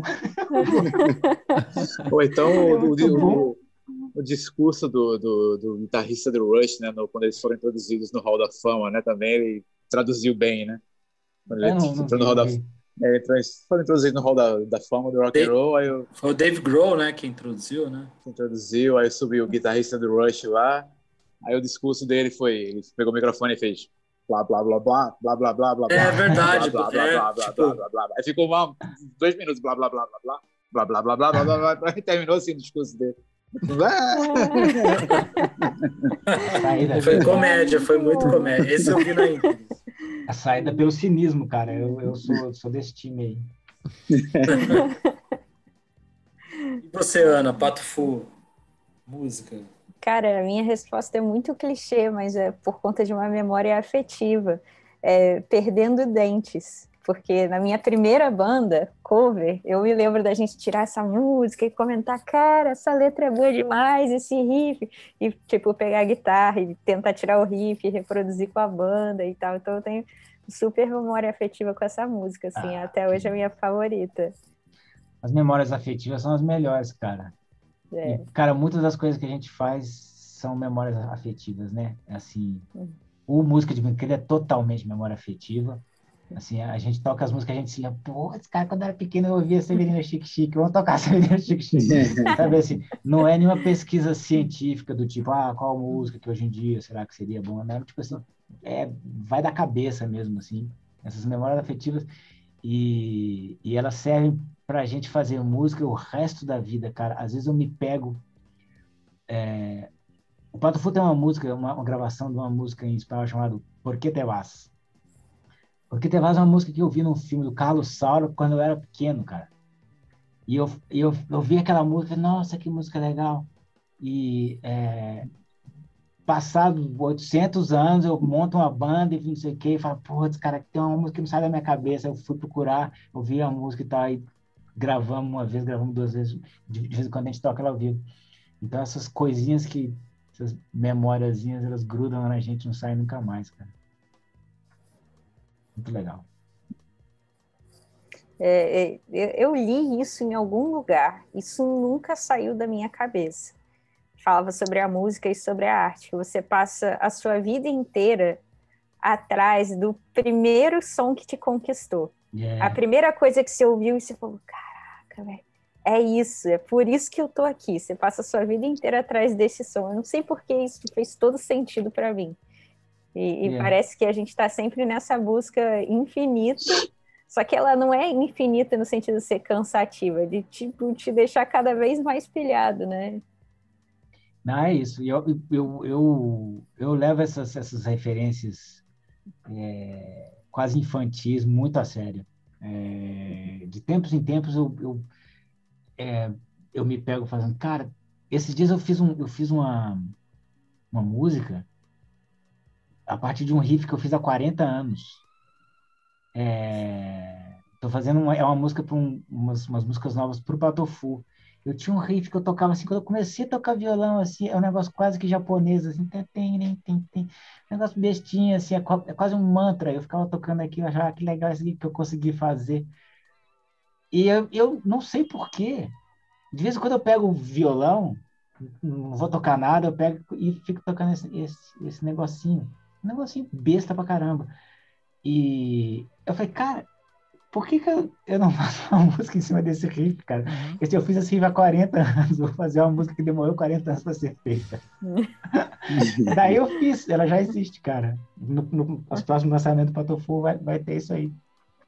Nossa, mas ah, fico surpreso você conseguir lembrar do riff, do primeiro eu riff nunca, que você... Não é que, não é que eu consegui lembrar, eu nunca esqueci dele. É. Sempre, sempre estou tocando ele. é, eu pego, pegava o violão, assim, é uma escalinha japonesa besta, assim. Eu nem sabia que era japonesa, acho que nem é japonesa. Não é japonesa com a sétima maior, não é japonesa. Esquece, esquece o que eu disse. É isso. É, que massa. E tem, você já tem nome para essa música, pra gente saber qual que é quando, quando sair? Cara, não, não, não vou dar o nome da música, não, porque essas, essas, essas coisas não sei, não. Eu, a música, ela nem, ela nem tem o nome é, final ainda. A, a, letra dela está em, em. eu já, eu já, já sei que ela vai ser uma música que vai ser lançada, porque ela já está gravada, já fizemos um monte de coisa, já fizemos coisa assim tal. Mas estamos em processo. É, melhor, melhor manter, então. Mas então é, a gente vai ficar atento para a música com um riffzinho não, eu, eu, cara, eu acho que eu, quando a gente lançar, eu não vou re resistir a dizer que é, eu levei 40 anos para fazer ela. Olha, não, tem que Olha, essa aqui é a minha obra-prima, cara. É. 40 anos. Quando você fala um troço desse, pô, então vamos ouvir o negócio. Aí, tipo, a música, assim, ela, não, ela não carrega os 40 anos nela, entendeu? Tipo, óbvio que não. Nenhuma música carrega. Por mais que você leve 40 anos para fazer a música, a não ser que seja uma sinfonia de 18 horas de duração ela, eu, você nem quer que ela pareça que ela, levou, que ela demorou 40 anos para ser feita, porque senão ela vai ser tão pomposa e tão é, uma expectativa tão grande. mas eu, eu espero conseguir explicar isso para as pessoas na época. Mas acho que eu vou falar que eu fiz o Rick 40 anos. Vai ser uma boa história. Ô, Vini, pegando mais um, um gancho aqui, até voltando né, no que você falou, né, que eu até não sabia, né? Você e o Chaves, vocês tiveram banda, né? Não sei, na adolescência e tal, né? Bom, deve ter sido daí que surgiu a parceria, né? Para vocês chegarem e tal, ao mundo Beatle, o que é hoje, né? É, cara, conta pra gente como Sim. que é o seu processo de, de desenvolvimento né, das músicas, né, da gravação. Se você é, puder citar uma música em especial que você fala, nossa, essa música é, é muito marcante para mim e como que é o seu processo hoje em dia para gravar, só para a gente entender como funciona o procedimento lá né, dos sons.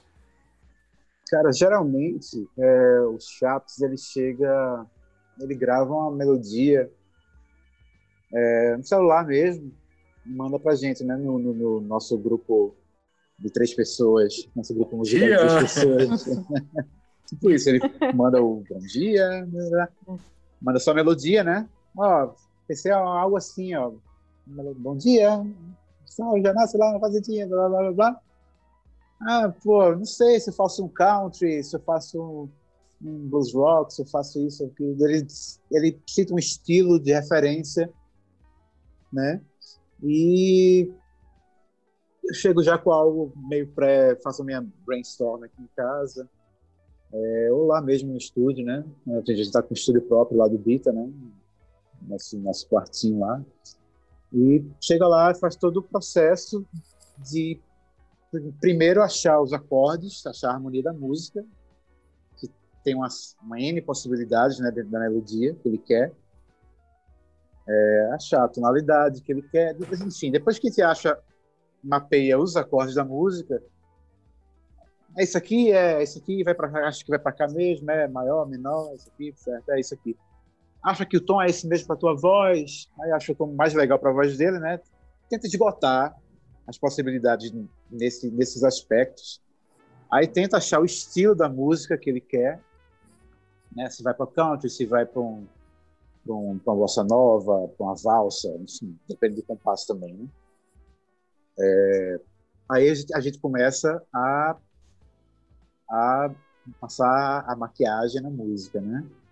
Ah, geralmente vai, faz primeiro, grava uma guia com guitarra ou violão, aí quando vai fazer o valendo mesmo, a gente grava logo baixo, eu penso logo no menos baixo, para dar aquela, aquele chão para o resto. E se eu tiver uma linha de guitarra muito forte, personalidade já, já, já registra logo, né? Já deixa logo registrado. Aí vai cada assim são três né? O time musical eu Chaps tem o Valman que é o nosso outro produtor que é o cara que mais está operando lá o computador direto. E todo mundo dá pitaco no, no, no processo do outro né? É, tanto na melodia que é o, a impressão digital da, da, da música popular né? Chaps tu acha que a melodia pode vir para cá? Eu acho que pode ir para lá sabe? Eu acho que para cá tá muito triste, acho que pode ficar mais alegre vindo cá. Então, como eles da minha parte também, sabe? Eu acho que esse acorde não, acho que essa, essa, essa progressão harmônica não. Como nos arranjos também, a gente vai, sabe? órgãozinho aqui, mexe no velocity, aquela coisa toda, acho que tá muito áspero aqui, tudo, som de batera. E vai tomando forma. E como a gente, o time tá junto há 10 anos, mesmos, os mesmos três caras, desde que não era nem Beats Animais, nem o primeiro DVD, era aplicativo de celular, aquela coisa é, só aplicativozinho, né, joguinho para celular, faz tudo que era barulhinho, tudo que é vinhetinho, já fazia isso, nós três já fazíamos isso. Então, é, tá muito fácil, né, para trabalhar. Tá muito fácil para trabalhar. É, sai muito rápido uma música dessa está levando duas, três sessões para ficar pronta. Assim, sabe? Para a gente é muito rápido, duas, três sessões de gravação, estúdio. Sabe? Leva com 40 pausa... anos. Não, não leva 40 anos. com pausa para café, com, sabe, para tudo, para tudo que é, é, eles são muito flexíveis, dá todo o conforto para a gente criar.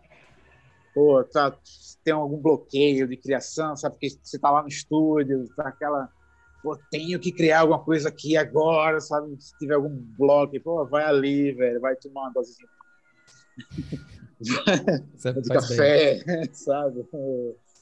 Vai dar uma relaxada, sei lá, sabe? Ter toda a liberdade para criar, para você se sentir bem para criar, sabe? Isso é muito bacana, você tá bem. É feito massagem do IN, né? Você tem que estar tá bem para massagear o, a pessoa. Você é, é fantástico trabalhar, sabe? É muito confortável. O processo é esse. É bem, bem fácil. Para a gente que trabalha junto é bem fácil. Aí rola bonito. Bem é bem parecido com, com o processo do John também, né? Eu acho que eu aprendi muito com ele também na, na, na carreira, né? Que pô, você chegar no estúdio, né? Alugar, ter aquele horário, né? Contra você, isso atrapalha bastante. Agora, você tem um espaço, né? Eu acho que é por isso que o, o, o plugin, né? É, é uma coisa que veio muito para a gente fazer pré-produção, né? Por exemplo, eu estou gravando, eu tô gravando um disco e eu estou fazendo a pré aqui em casa e, cara, eu faço tranquilo. Minha filha vem cá, tal, né? É um ambiente maravilhoso, tal, e você tem as ideias ali e depois você chega no estúdio finaliza tal, né? E, e acontece o que tem que acontecer, né? Que é um mundo bita, né? É, mas essa... o, o, o, desculpa te interromper. A gente está com estúdio, a gente tá com o estúdio próprio há coisa de dois, três anos para cá. Três anos no máximo. Acho que dois anos para cá. Né? A gente não tinha essa facilidade. Ah, não, era na raça, então, né? Era na raça. A gente, pô, é os animais foi todo gravado na sala do apartamento do Valmão, por exemplo, do produtor. Sabe? Vocal, tinha que. Pô, vamos no quarto da minha filha pegar o colchão dela para estar tá em pézinho. Fazer pra, o. Sabe? Fazer, ó a cabine aqui, era no MacBook dele ali. É, hoje não, a gente está com o iMac da, da empresa, da Mr. Plot lá, os periféricos da empresa, a empresa investiu, fez o estúdio próprio, com tratamento acústico, isolamento acústico. É, até as guitarras mesmo, eu, eu, como eu tenho a variedade de guitarras, eu, pô, essa aqui é fazendinha, vou fazer com a Gretchenzinha, semi-acústica, acho que fica mais legal, tudo, poder usar uma alavanquinha aqui. Fazendinha com a Gretchen, então, né? Foi, foi, foi uma Gretchen. Foi gravado com a Gretchen. Foi uma Gretchen, assim, na acústicazinha, tem Bixbyzinho, aquela coisa. Tem Rickenbacker e tudo. Mas de alguns meses para cá, a, a Mr. Plot, ela comprou uma guitarra, um violão e um baixo. Aí algumas, algumas várias músicas para cá foram só com essas. Foi extrato, um violão e um baixo Thunderbirdzão fazendo lá o, o, trabalho. Mas antes eram os meus instrumentos particulares, variava mais a guitarra, usava um baixo que tem também um Gretsch semiacústico também, um, Precision, um Hofner também, uso a música dos insetos, né, que é meio eletrônico, mas é um Hofner fazendo lá dancinha lá tudo. E a gente variava muito, né? Eu gostava muito de variar assim. Se for necessário, a gente varia até. A gente pega as guitas e varia também. Mas está bem mais dentro do, do, do, do, que, eles, proporcionam lá, né? Do instrumento deles lá mesmo. Né?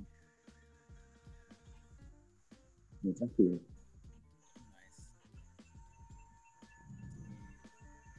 Bom, galera, queria aqui tirar um momento aqui para agradecer vocês dois, né? Porque para mim é, é, tem uma tamanha importância na história do Pato Fu na minha vida, né? Sempre foi contemporâneo aí a, a todas as minhas fases, adoro o Pato Fu, né? É, a minha filha tem um ano e três meses e ela adora My Girl. e ela adora as ah, músicas do Vitor também, né? E eu acho que vai chegar uma hora que ela vai ver isso aqui e vai, né? E eu vou ficar muito feliz de ter participado desse papo aqui com vocês, porque foi sensacional. Queria agradecer né, por toda essa trajetória de vocês que iluminou e ilumina tantas vidas aí, maravilhosamente, cara. Obrigado. Eu que agradeço, foi muito legal, muito massa. Isso que você está dizendo aí é, é o. É, a gente vai ficando velho, é o que você mais escuta, cara. No começo você fala assim, é, eu adoro vocês. Aí depois você escuta assim, minha filha adora vocês. Aí chega uma hora que ele começa a escutar, minha mãe adora vocês. Posso voltar? Posso voltar um pouquinho? Cara, ô John, posso voltar um pouquinho? Lá no, cara, lá no Hollywood Rock, né, acho que foi o Hollywood Rock, White Zombie, Supergrass. Sim, a gente tocou junto é, esses caras aí. É, cara, você eu lembro que você tocou Give It Away do Red Hot Chili Peppers com um esquema é, de né? fazer bumbo, caixa, né? Prato, né? Aquilo prato. lá era real, velho? Claro que é real. Eu tenho um troço desse funcionando aqui em casa. Pé ah. Não, pra quem não, pra quem não tá perdido aqui, cara, o, o show que rolou foi no Paquimbu, né? E, pô, e o John chegou e chegou, chegou a galera, a galera, aqui é bumba, aqui é caixa, e aqui é prata, né? Ele começou a tocar Give Away do, Red, do Red Hot Chili Peppers ali e a galera pirou, né? Foi, pô, foi um show, foi, aquele show foi muito bom, cara. E a Fernanda no Auá, cara, com a guitarra com o Auá. Ah, ela tava no Auá? Da Giannini? Nem sei qual Auá que ela usava, devia ser o Malagoli, cara, lá no É, o Malagoli. Acho que a única vez que o Malagoli foi por Hollywood, sei lá, que ela não sei mais. Mas é, sim, teve isso aí. Aquilo era, um, era uma tractana que a gente inventava usando trigger e coisa assim. Putz, é, é tecnologia quase dos Flintstones hoje em dia, se você imaginar aquilo. Não, total, mas, total, mas, é, e Aquilo não dava para ensaiar muito, não, porque terminava todo roxo, cara. é foda. Eu vi os três shows que rolou isso aí. É, no começo a gente fazia. A gente, a gente, a gente começou a fazer isso quando não tinha baterista ainda, era só sequência. Então a gente usava isso meio que para os caras falando, cadê o batera? Não tem baterista. Tá aqui, meu, aqui, ó. Quer batera?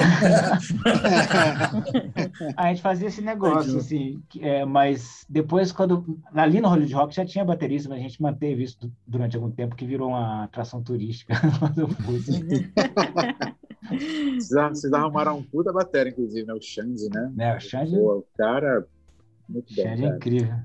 Depois ele, foi, depois ele saiu, entrou o Glauco, que é outro Glauco. monstro também, cara. Nossa, os bateristas que passam pelo Patofu são só os, os monstros. Muito bacana. Yeah. O cara, agradeço, eu que agradeço aqui o convite do Maurício. Agradeço a vocês, a Ana Júlia, a Mônica, ao Pedro, ao John, também me influenciou muito. Puta referência, cara, de, de tecnologia, de produção, é, musical, de composição. Pô, brigadaço. Uma honra ter participado hoje com vocês. E pronto, pronto para a próxima, tá? Isso aí. E Eu nós é que, que, agradecemos mais uma aula, né, aqui no, Sim. no Pedalcast. Uma honra receber vocês. Muito obrigada, Vini. Muito obrigada, John. Eu que agradeço, foi muito legal, gente. Obrigadão. Obrigado mesmo, gente. Obrigado. É um prazer conversar e aprender muito. É, obrigado a vocês. a Mônica, ela, ela precisou ausentar no, aqui porque ela está produzindo. É, nossa, é o, ela está dirigindo o show da Raquel Virgínia, né? Que era do, do da, das Bahias, né? E ela está nessa correria hoje. Ela precisou sair um pouquinho mais cedo. Ela mandou um beijão para todo mundo aqui, então tá dado o beijo aqui da, da Mônica. Então é isso aí, pessoal. Então a gente vai encerrando mais esse pedalcast aí. Maravilhoso aí. John, abração, cara. Abração. junto aí com a gente aí, Vini. Abração, cara. Foi um prazer abração te conhecer. Pra vocês. Valeu. Uma honra minha.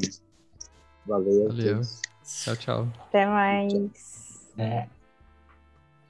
Valeu, galera, que passa demais, cara. Poxa, demais, várias histórias legais aqui. Eu vou, eu vou encerrar aqui a, a, a chamada. Aí, se alguém quiser trocar uma ideia aí, conversar, fica à vontade. Mas, mais uma vez, obrigado, viu, John? Beleza. Cara, feliz demais. Obrigado a vocês. Foi muito Valeu.